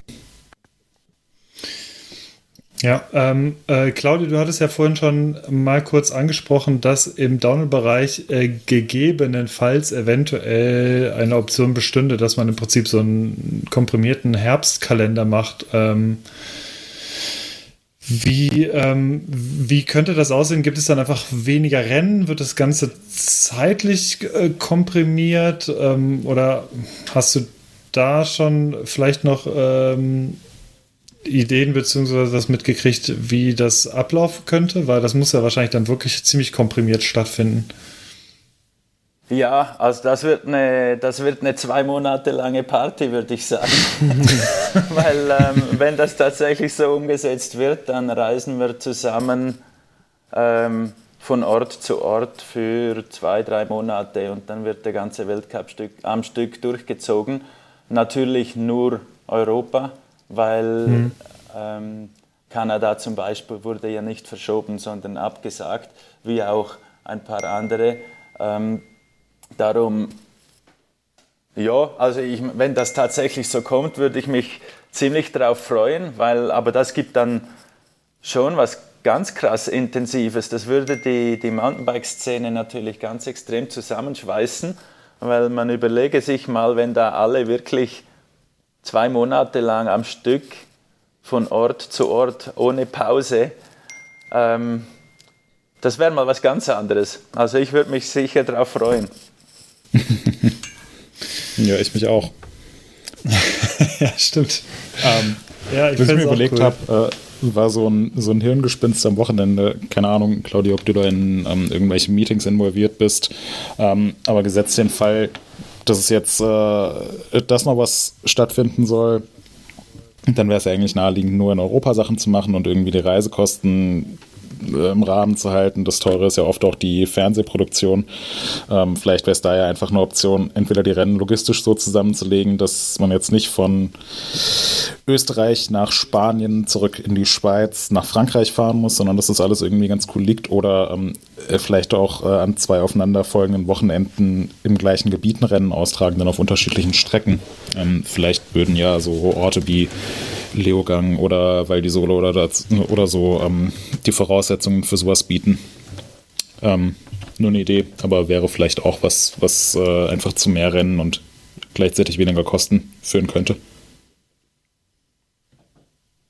Ja, ist natürlich äh, schon immer das Ziel, äh, das wohl, also das Ziel von vielen Leuten. Die, die Gründe, warum das dann letztendlich nicht so umgesetzt wird, weiß eigentlich niemand. Ähm, aber no, äh, letztendlich wird es schon seine Gründe geben, halt, weil beispielsweise gewisse Gebiete nur ein gewisses Datum zur Verfügung haben und dann keine Ahnung, sich andere, andere nicht anschauen. Also wenn man zum Beispiel jetzt ähm, Leogang und Lenzer Heide nehmen würden, würde, dann werden die schon ihre Gründe haben, warum die nicht direkt hintereinander sind. Genauso mit Val di Sole. Das wäre ja naheliegend, dass die drei, dass die drei jeweils direkt miteinander oder hintereinander durchge, durchgeführt werden. Ähm, aber da gibt es natürlich diverse andere Events in diesen, in diesen äh, Skigebieten und, und weiß nicht, was sonst da noch beachtet werden muss. Also die Bemühungen sind bestimmt da, woran es dann letztendlich hängt, warum man es nicht warum man solch naheliegende äh, Weltcups nicht gleich nacheinander macht, die kenne ich auch nicht. Hm. Na, drücken wir mal die Daumen, dass es, dass es sich irgendwie ausgeht und dass wir dieses Jahr noch äh, Ram Action sehen und nicht nur auf äh, Swift oder irgendwelchen digitalen Plattformen. Ja. Definitiv. Ähm, ähm, wir äh, wollen mal in unsere abschließenden Kategorien gehen und zwar zu den Neuerwerbungen, äh, beziehungsweise schaut, was ich gekauft habe. Und ähm, da würde ich äh, direkt mal unseren äh, Gast Claudio ansprechen. Ähm, Claudio, hast du dir irgendwas äh, zugelegt, was für uns hier im Podcast erwähnenswert ist? Seit unserer letzten Episode, die wir zusammen gemacht haben. ja, ganz wahnsinnig. Ich habe mir zwei, drei Säcke Erde für den Garten gekauft, geil. um Gemüse zu pflanzen. Ja. Geil. oh, sehr gut. Sehr geil. Da geht Markus das Herz auf, ja, denn er hat ja. in den letzten Wochen auch sehr viel im Garten gehabt. Das ist super. Super. Äh, ja, Markus, dann mach damit direkt weiter. Ich sehe genau das erste, was du eingetragen hast bei uns. Äh, das, naja, hängt es vielleicht nicht, also hängt schon mit und äh, so ein bisschen, na, nee, nee die auf. Übersicht ist doof, irgendwie also, etwas unter die Erde bringen zu tun, aber ja. es hat nichts mit Gartenarbeit zu tun. Genau. Nee, ich habe ja mein, ich habe ja mein, äh, das Far Cry durchgezockt irgendwie. Ja, hatte ich vor ein paar, vor ein paar Episoden erwähnt und habe mir jetzt ein neues Spiel gekauft, ähm, Sniper Ghost Warrior Contracts. Ähm, das kannte ich schon von den vorherigen äh, Ausgaben. Das ist, glaube ich, jetzt die vierte, die vierte Version des Games. Die gab es bei Steam mal wieder im Angebot, habe ich zugeschlagen. Ähm, angefangen zu zocken jetzt. Ähm, ist, ist ganz cool. Äh, kann man den Feierabend etwas genießen, wenn man nicht gerade Radfahren ist. Was in den letzten Tagen eh schwierig ist, weil das Wetter echt blöd ist, so seit, seit einer Woche ungefähr. Und äh, von daher passt das ganz gut.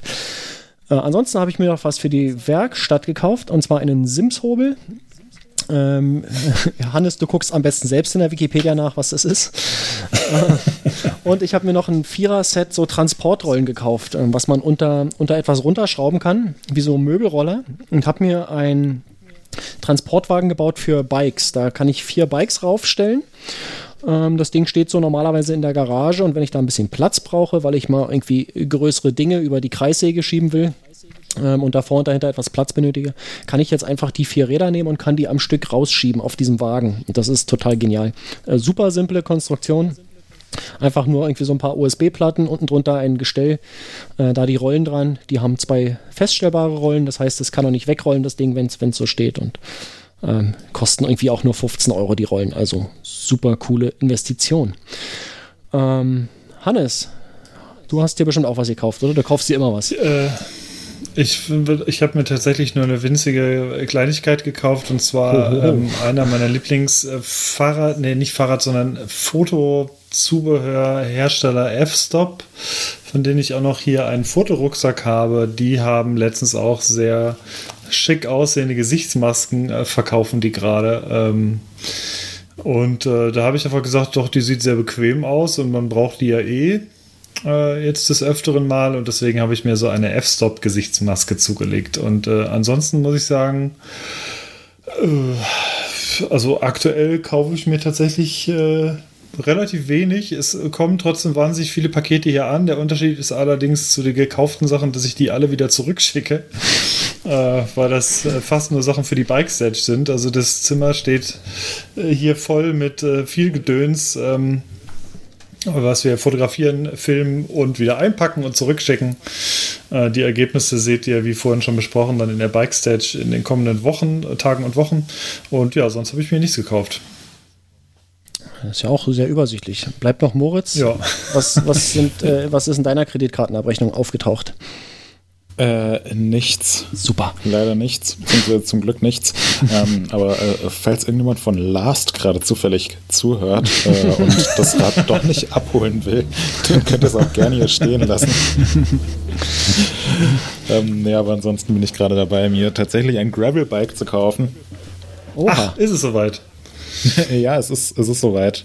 Hat aber eine recht lange Lieferzeit. Ich halte euch auf dem Laufenden. Mal schauen, da bin was ich sich daraus gespannt. ergibt. Da bin ich ja mal gespannt, was da kommt. Super ja, cool. Ja, als ob. Ähm, Okay, dann die letzte, Schrägstrich vorletzte Episode, nein, äh, das vorletzte Kapitel, die Empfehlungen. Ähm, ich denke, wir fangen direkt wieder mit unserem Gast an. Äh, Claudio, kannst du unseren Hörerinnen und Hörern irgendwas Cooles empfehlen? Ja, kann ich. Ganz viel. Super. Aber äh, machen wir es oldschool, ähm, wenn wir bei Filmen sind. Ich habe es gerade kürzlich nach, ja doch, 20 Jahren, ähm, nachdem er rausgekommen ist, wieder geschaut. Matrix ist einfach der Film aller oh. Filme. Und zwar nicht nur Matrix 1, sondern für die, die wirklich tief ins Thema eintauchen wollen, äh, auch der zweite und der dritte. Die brauchen zwar etwas mehr Hirnschmalz, wenn man wirklich ins Thema rein will, aber äh, ich habe alle drei Filme inzwischen wahrscheinlich 20, 30 Mal geschaut und ich, ich hole mir da immer noch was raus. Mhm. Das hat immer irgendwelche, ir, irgendwelchen Bezug zum, zum täglichen Leben, wo, wo es einem zu denken gibt. Und es ist halt eben nicht nur ein, ein simpler Science-Fiction-Film, sondern es gibt schon seine Gründe, warum dieser Film auch an Universitäten bei den Philosophen ähm, ein Thema ist. Hm. Das finde ich eine geile Empfehlung. Ähm, mhm. Übrigens, äh, der, der, Bang Boom Bang ist auch 20 Jahre alt und ich habe den bestimmt auch schon 50 Mal gesehen. Ähm, es sind viele, ja. viele Ähnlichkeiten hier. Sehr schön. Okay. Ja. Ich weiß aber nicht, ob also der an Universitäten gelehrt wird. nee, aber auf, auf Netflix ist er zum Beispiel verfügbar. Also äh, da gibt es den auch, falls du den mal schauen willst, ähm, Claudio. Aber ja. ähm, ja, bei Matrix, äh, bei Matrix muss ich auf jeden Fall auch sagen, ähm, mich hat er äh, auch deswegen immer noch oder äh, wir haben irgendwann haben wir glaube ich auch mal über Matrix gesprochen im Podcast, meine ich.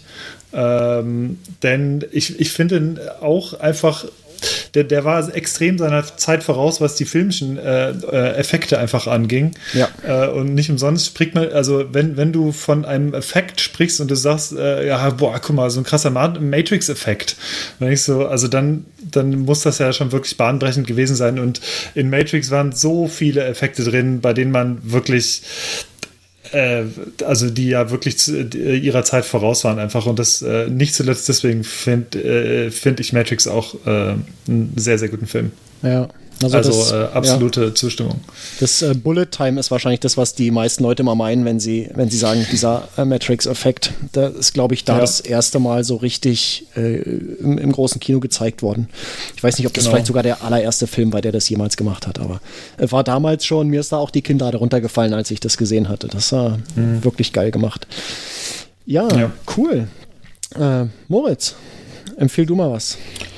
Kein, kein Last Bike, nee. bitte. Das hat man schon. Nee, nee, nee, nee, nee.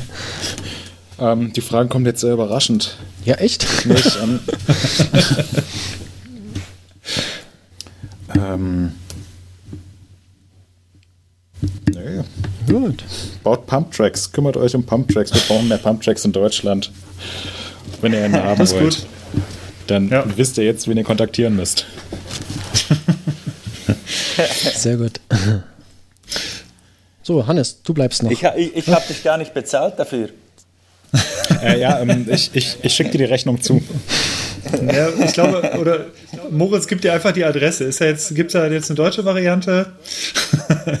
Schickt dir einfach seine Hausadresse, Garten hier. Ne, hast ja. du einen Garten, Moritz? Äh, nee, ich wohne praktisch im Rhein. Also äh, okay. ist eher ein Swimmingpool, aber ja. Äh, ja, meine Empfehlung. Ich habe zwei kurze Videoclips. Ähm, der erste Videoclip, äh, es ist ein äh, Zeitraffer-Video. Und zwar, ähm, ich muss mal gucken, wie der Name genau äh, lautet des Videos. Äh, ja, er heißt 30 Tage Zeitraffer auf See und ähm, ist von einem Typen gefilmt worden, mittlerweile vor drei Jahren knapp, ähm, mit äh, einer 4K GoPro auf einem Containerschiff. Und das Ganze dauert zehn Minuten. Äh, das sind tausende, äh, tausende Einzelbilder. Und ähm, ja, es ist einfach ein 30-Tage-Zeitraffer mit äh, Ein- und Ausladen in verschiedenen Containerhäfen und äh, das Ganze in 4K und es sieht einfach äh, wunderschön aus, ähm, weil da sind ähm, da sinnflutartiger Regen, Gewitterstürme ähm, und alles Mögliche dabei, wahnsinniger Sternenhimmel. Es ist ein sehr sehenswertes Video. Habe ich, hab ich irgendwann schon mal entdeckt und letztens wiedergefunden und habe es mir direkt nochmal angeguckt. Hat mittlerweile, glaube ich, 23 Millionen Aufrufe. Also, ähm, äh, ja, ist eine sehr empfehlenswerte Sache. Und das zweite ist eine, ähm, eine YouTube-Serie, die eigentlich total stumpf ist, aber trotzdem einfach irgendwie immer sehr sehenswert. Und zwar heißt die ähm, Jungle Survival. Und es sind zwei Typen, die im äh, Dschungel, ich weiß gar nicht wo genau, aber äh, irgendwo im Dschungel ähm, eigentlich nur mit einer Spitzhacke und so ein paar kleineren, ähm, na, ziemlich natürlichen Werkzeugen ähm, sich hinstellen in den Dschungel und da einfach äh, krasse Swimmingpools reinbauen in den Dschungel mit den bloßen Händen. Und das Ganze dann filmen. Und das dauert 10 bis 20 Minuten so ein Clip. Und das ist äh, der komplette Wahnsinn, was sie da äh, schaufeln. Also mit, äh, das sieht super edel aus und das machen sie nur aus Lehm und Erde. Und ähm, es ist scheinbar sehr baufähiger Boden und schleppen da alles per Hand ran. Und ähm, da gibt es keine Ahnung, wie viele viele, wie viele Swimmingpools da mittlerweile gebaut werden. Ähm, äh, das, äh, oder wie viele Videos die davon mittlerweile haben, aber das ist ähm, sehr entspannt anzuschauen. Es sieht zwar nach körperlicher Schwerstarbeit aus, aber das Ergebnis ist halt immer ziemlich cool und es ist ja ne, ein witziger Clip mal zwischendurch. Ähm, man muss sich da jetzt vielleicht nicht die ganzen 20 Minuten jedes Mal geben, ähm, sondern kann da noch mal ein bisschen skippen, aber das sind immer wirklich krasse Bauten, die nachher rauskommen äh, und weil sowas ist, es, ist, es klingt total skurril, es ist ein YouTube-Channel, der sich wirklich nur damit beschäftigt, dass die, dass diese beiden Jungs da äh, Swimmingpools und Häuschen in den Dschungel bauen. Oder beziehungsweise in die Erde, aber es ist sehr sehenswert. Das klingt äh, sehr speziell, wenn du mich fragst. ja, ja. Klingt, ich weiß auch nicht, wie ich drauf gekommen bin. Okay, äh, bleibe ich noch. Ich habe nur eine Sache, die ich empfehlen möchte, und zwar äh, meine Fuchsfotos. Ich hatte ja erwähnt, dass wir so Füchse hier im Garten haben. Die sind jetzt leider ausgezogen vor einer knappen Woche. Ähm, die Fee ist mit den sieben Welpen irgendwann los. Ähm, ich denke mal, die sind hier irgendwo in der Nähe, äh, haben sich dahin verzogen, wo es ein bisschen ruhiger ist. Ähm, ich konnte letzte Woche noch mal ein paar schöne Fotos im Sonnenlicht machen. Ähm, ich habe die verlinkt, ähm, kann man sich nochmal anschauen. Ja, ich äh, finde es schade, dass die nicht mehr da sind, aber ähm, andererseits war das äh, sicherlich einmalig. Das äh, haben wahrscheinlich die wenigsten Leute im Garten, so direkt neben der Terrasse. Und von daher bleiben die in schöner Erinnerung. Okay, Leute, wir sind durch. Äh, wir haben ein bisschen überzogen schon wieder. Ich hoffe, Claudio ist uns nicht böse. Ähm, dann wollen wir ganz kurz nochmal auf das Bier eingehen, bevor wir uns verabschieden, oder? Hannes, du hattest ja so ein äh, geiles äh, Diskothekenbier am Start. Äh, ja, ich hatte ein, äh, ich, ich, boah, ich muss in mein Holländisch, weil mein Holländisch ist so eingerostet. Äh, ich, äh, ich hatte ein holländisches Bier, ein Grolsch, Pils, und das war sehr lecker und hat sofort meine ja, meine, meine Sinne von damals wieder aktiviert äh, und äh, mich direkt zurückkatapultiert in diese schöne Ferienzeit in Holland. Du klingst wie Rudi Carell, äh, ich glaube, der war auch Holländer, oder? ja, ja. äh, genau. Also, äh, ja, sehr, sehr leckeres, äh, wenn man böse sein würde, würde man sagen, unkompliziertes Bier. aber es ist ein ja, schönes, spritziges, angenehmes, süffiges Pilz. Okay. Moritz. Dein Radler. Äh, mein Grevensteiner war sehr lecker. Ähm, ja, ist halt ein naturtrübes Radler. ja. ja. Also, ich habe, glaube ich, noch keinen Naturradler getrunken, was nicht lecker ist. Und das Grevensteiner stellt hier glücklicherweise keine Ausnahme dar. Mhm. Perfektes ähm, Getränk für jede Tageszeit. Genau. Sehr cool. Ähm, sag mal, jetzt habe ich es äh, total verpeilt schon wieder. Claudio, hattest du auch ein. Nee, du hattest gesagt, die Schweiz macht keine guten Biere und deswegen hast du auch keins, ne? Genau, ja. ja. Aber jetzt habe ich ein trockenes Maul. Tja. Dann müssen wir dir nächstes Mal vorab was zuschicken. Nee, das machen wir lieber nicht, weil das müssen wir wieder beim Zoll anmelden und so. Das ist total nervig. Ähm, dann regt sich genau. Tom wieder total auf. Ähm, äh, ja, wir hatten, ähm, ja, genau, das ist immer, das ist immer interessant, wenn wir Sachen verlosen auf MTB News. Und, genau, und dann, äh, so. das Schlimmstmögliche ist immer, wenn jemand in der Schweiz wohnt. dann muss man immer zum Zoll rennen und das ist alles kompliziert. Ähm, ja, ich hatte auch so ein Grevensteiner, so ein ganz normales. Ähm, Das war, ja, Hannes, du hast gesagt, man könnte sagen, das war unauffällig. Äh, genau das würde ich sagen, das ist einfach ein Bier. Das ist nichts Besonderes. Ähm, Das ist ein Bier. naja, es, es schmeckt nicht schlecht, schmeckt aber auch nicht besonders. Ähm, kann man so trinken. Ähm, also wirklich nichts Besonderes. Ähm, okay, wir haben es, oder? Ich denke, wir sind durch. Ähm, Claudio, sehr, sehr herzlichen Dank für deine Zeit. Es war super spannend, ähm, deine Anekdoten zu hören und äh, mit dir zu euch. quatschen. Ja,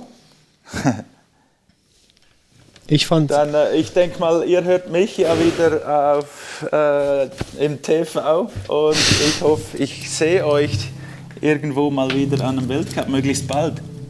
Ja, das, Das- ja, hoffen wir Ich hoffe auch, Fall. dass wir uns da demnächst wieder über den Weg laufen. das wäre das wär schön, wenn das alles wieder so halbwegs in normale Bahnen kommt. Ähm, Genau. Ja, ich bedanke mich auch, Claudio. Das war ganz toll. Ich habe sehr viel mitgenommen. Ähm, ja, das. Äh, vielen Dank. ich weiß gar nicht, was ich sagen soll. Hat mich wirklich gefreut. Äh, ganz, ganz toll. Äh, die zweite Berühmtheit innerhalb von zwei Wochen, die wir hier hatten, ähm, ganz großartig. Ja, gut, dann würde ich sagen, bis zum nächsten Mal. Genau, So dann war es. das für diese Woche Ja, und wir hören uns äh, nächste Woche wieder. Genau, nächste oder übernächste gucken wir einfach mal, wie es äh, wie es Ja, sich genau. eintakten lässt. Alles klar, Leute. Dann Alles bis klar. zum nächsten Mal. Macht's gut, bis dann, ciao. Ciao. Ihr auch. Tschüss. Ciao.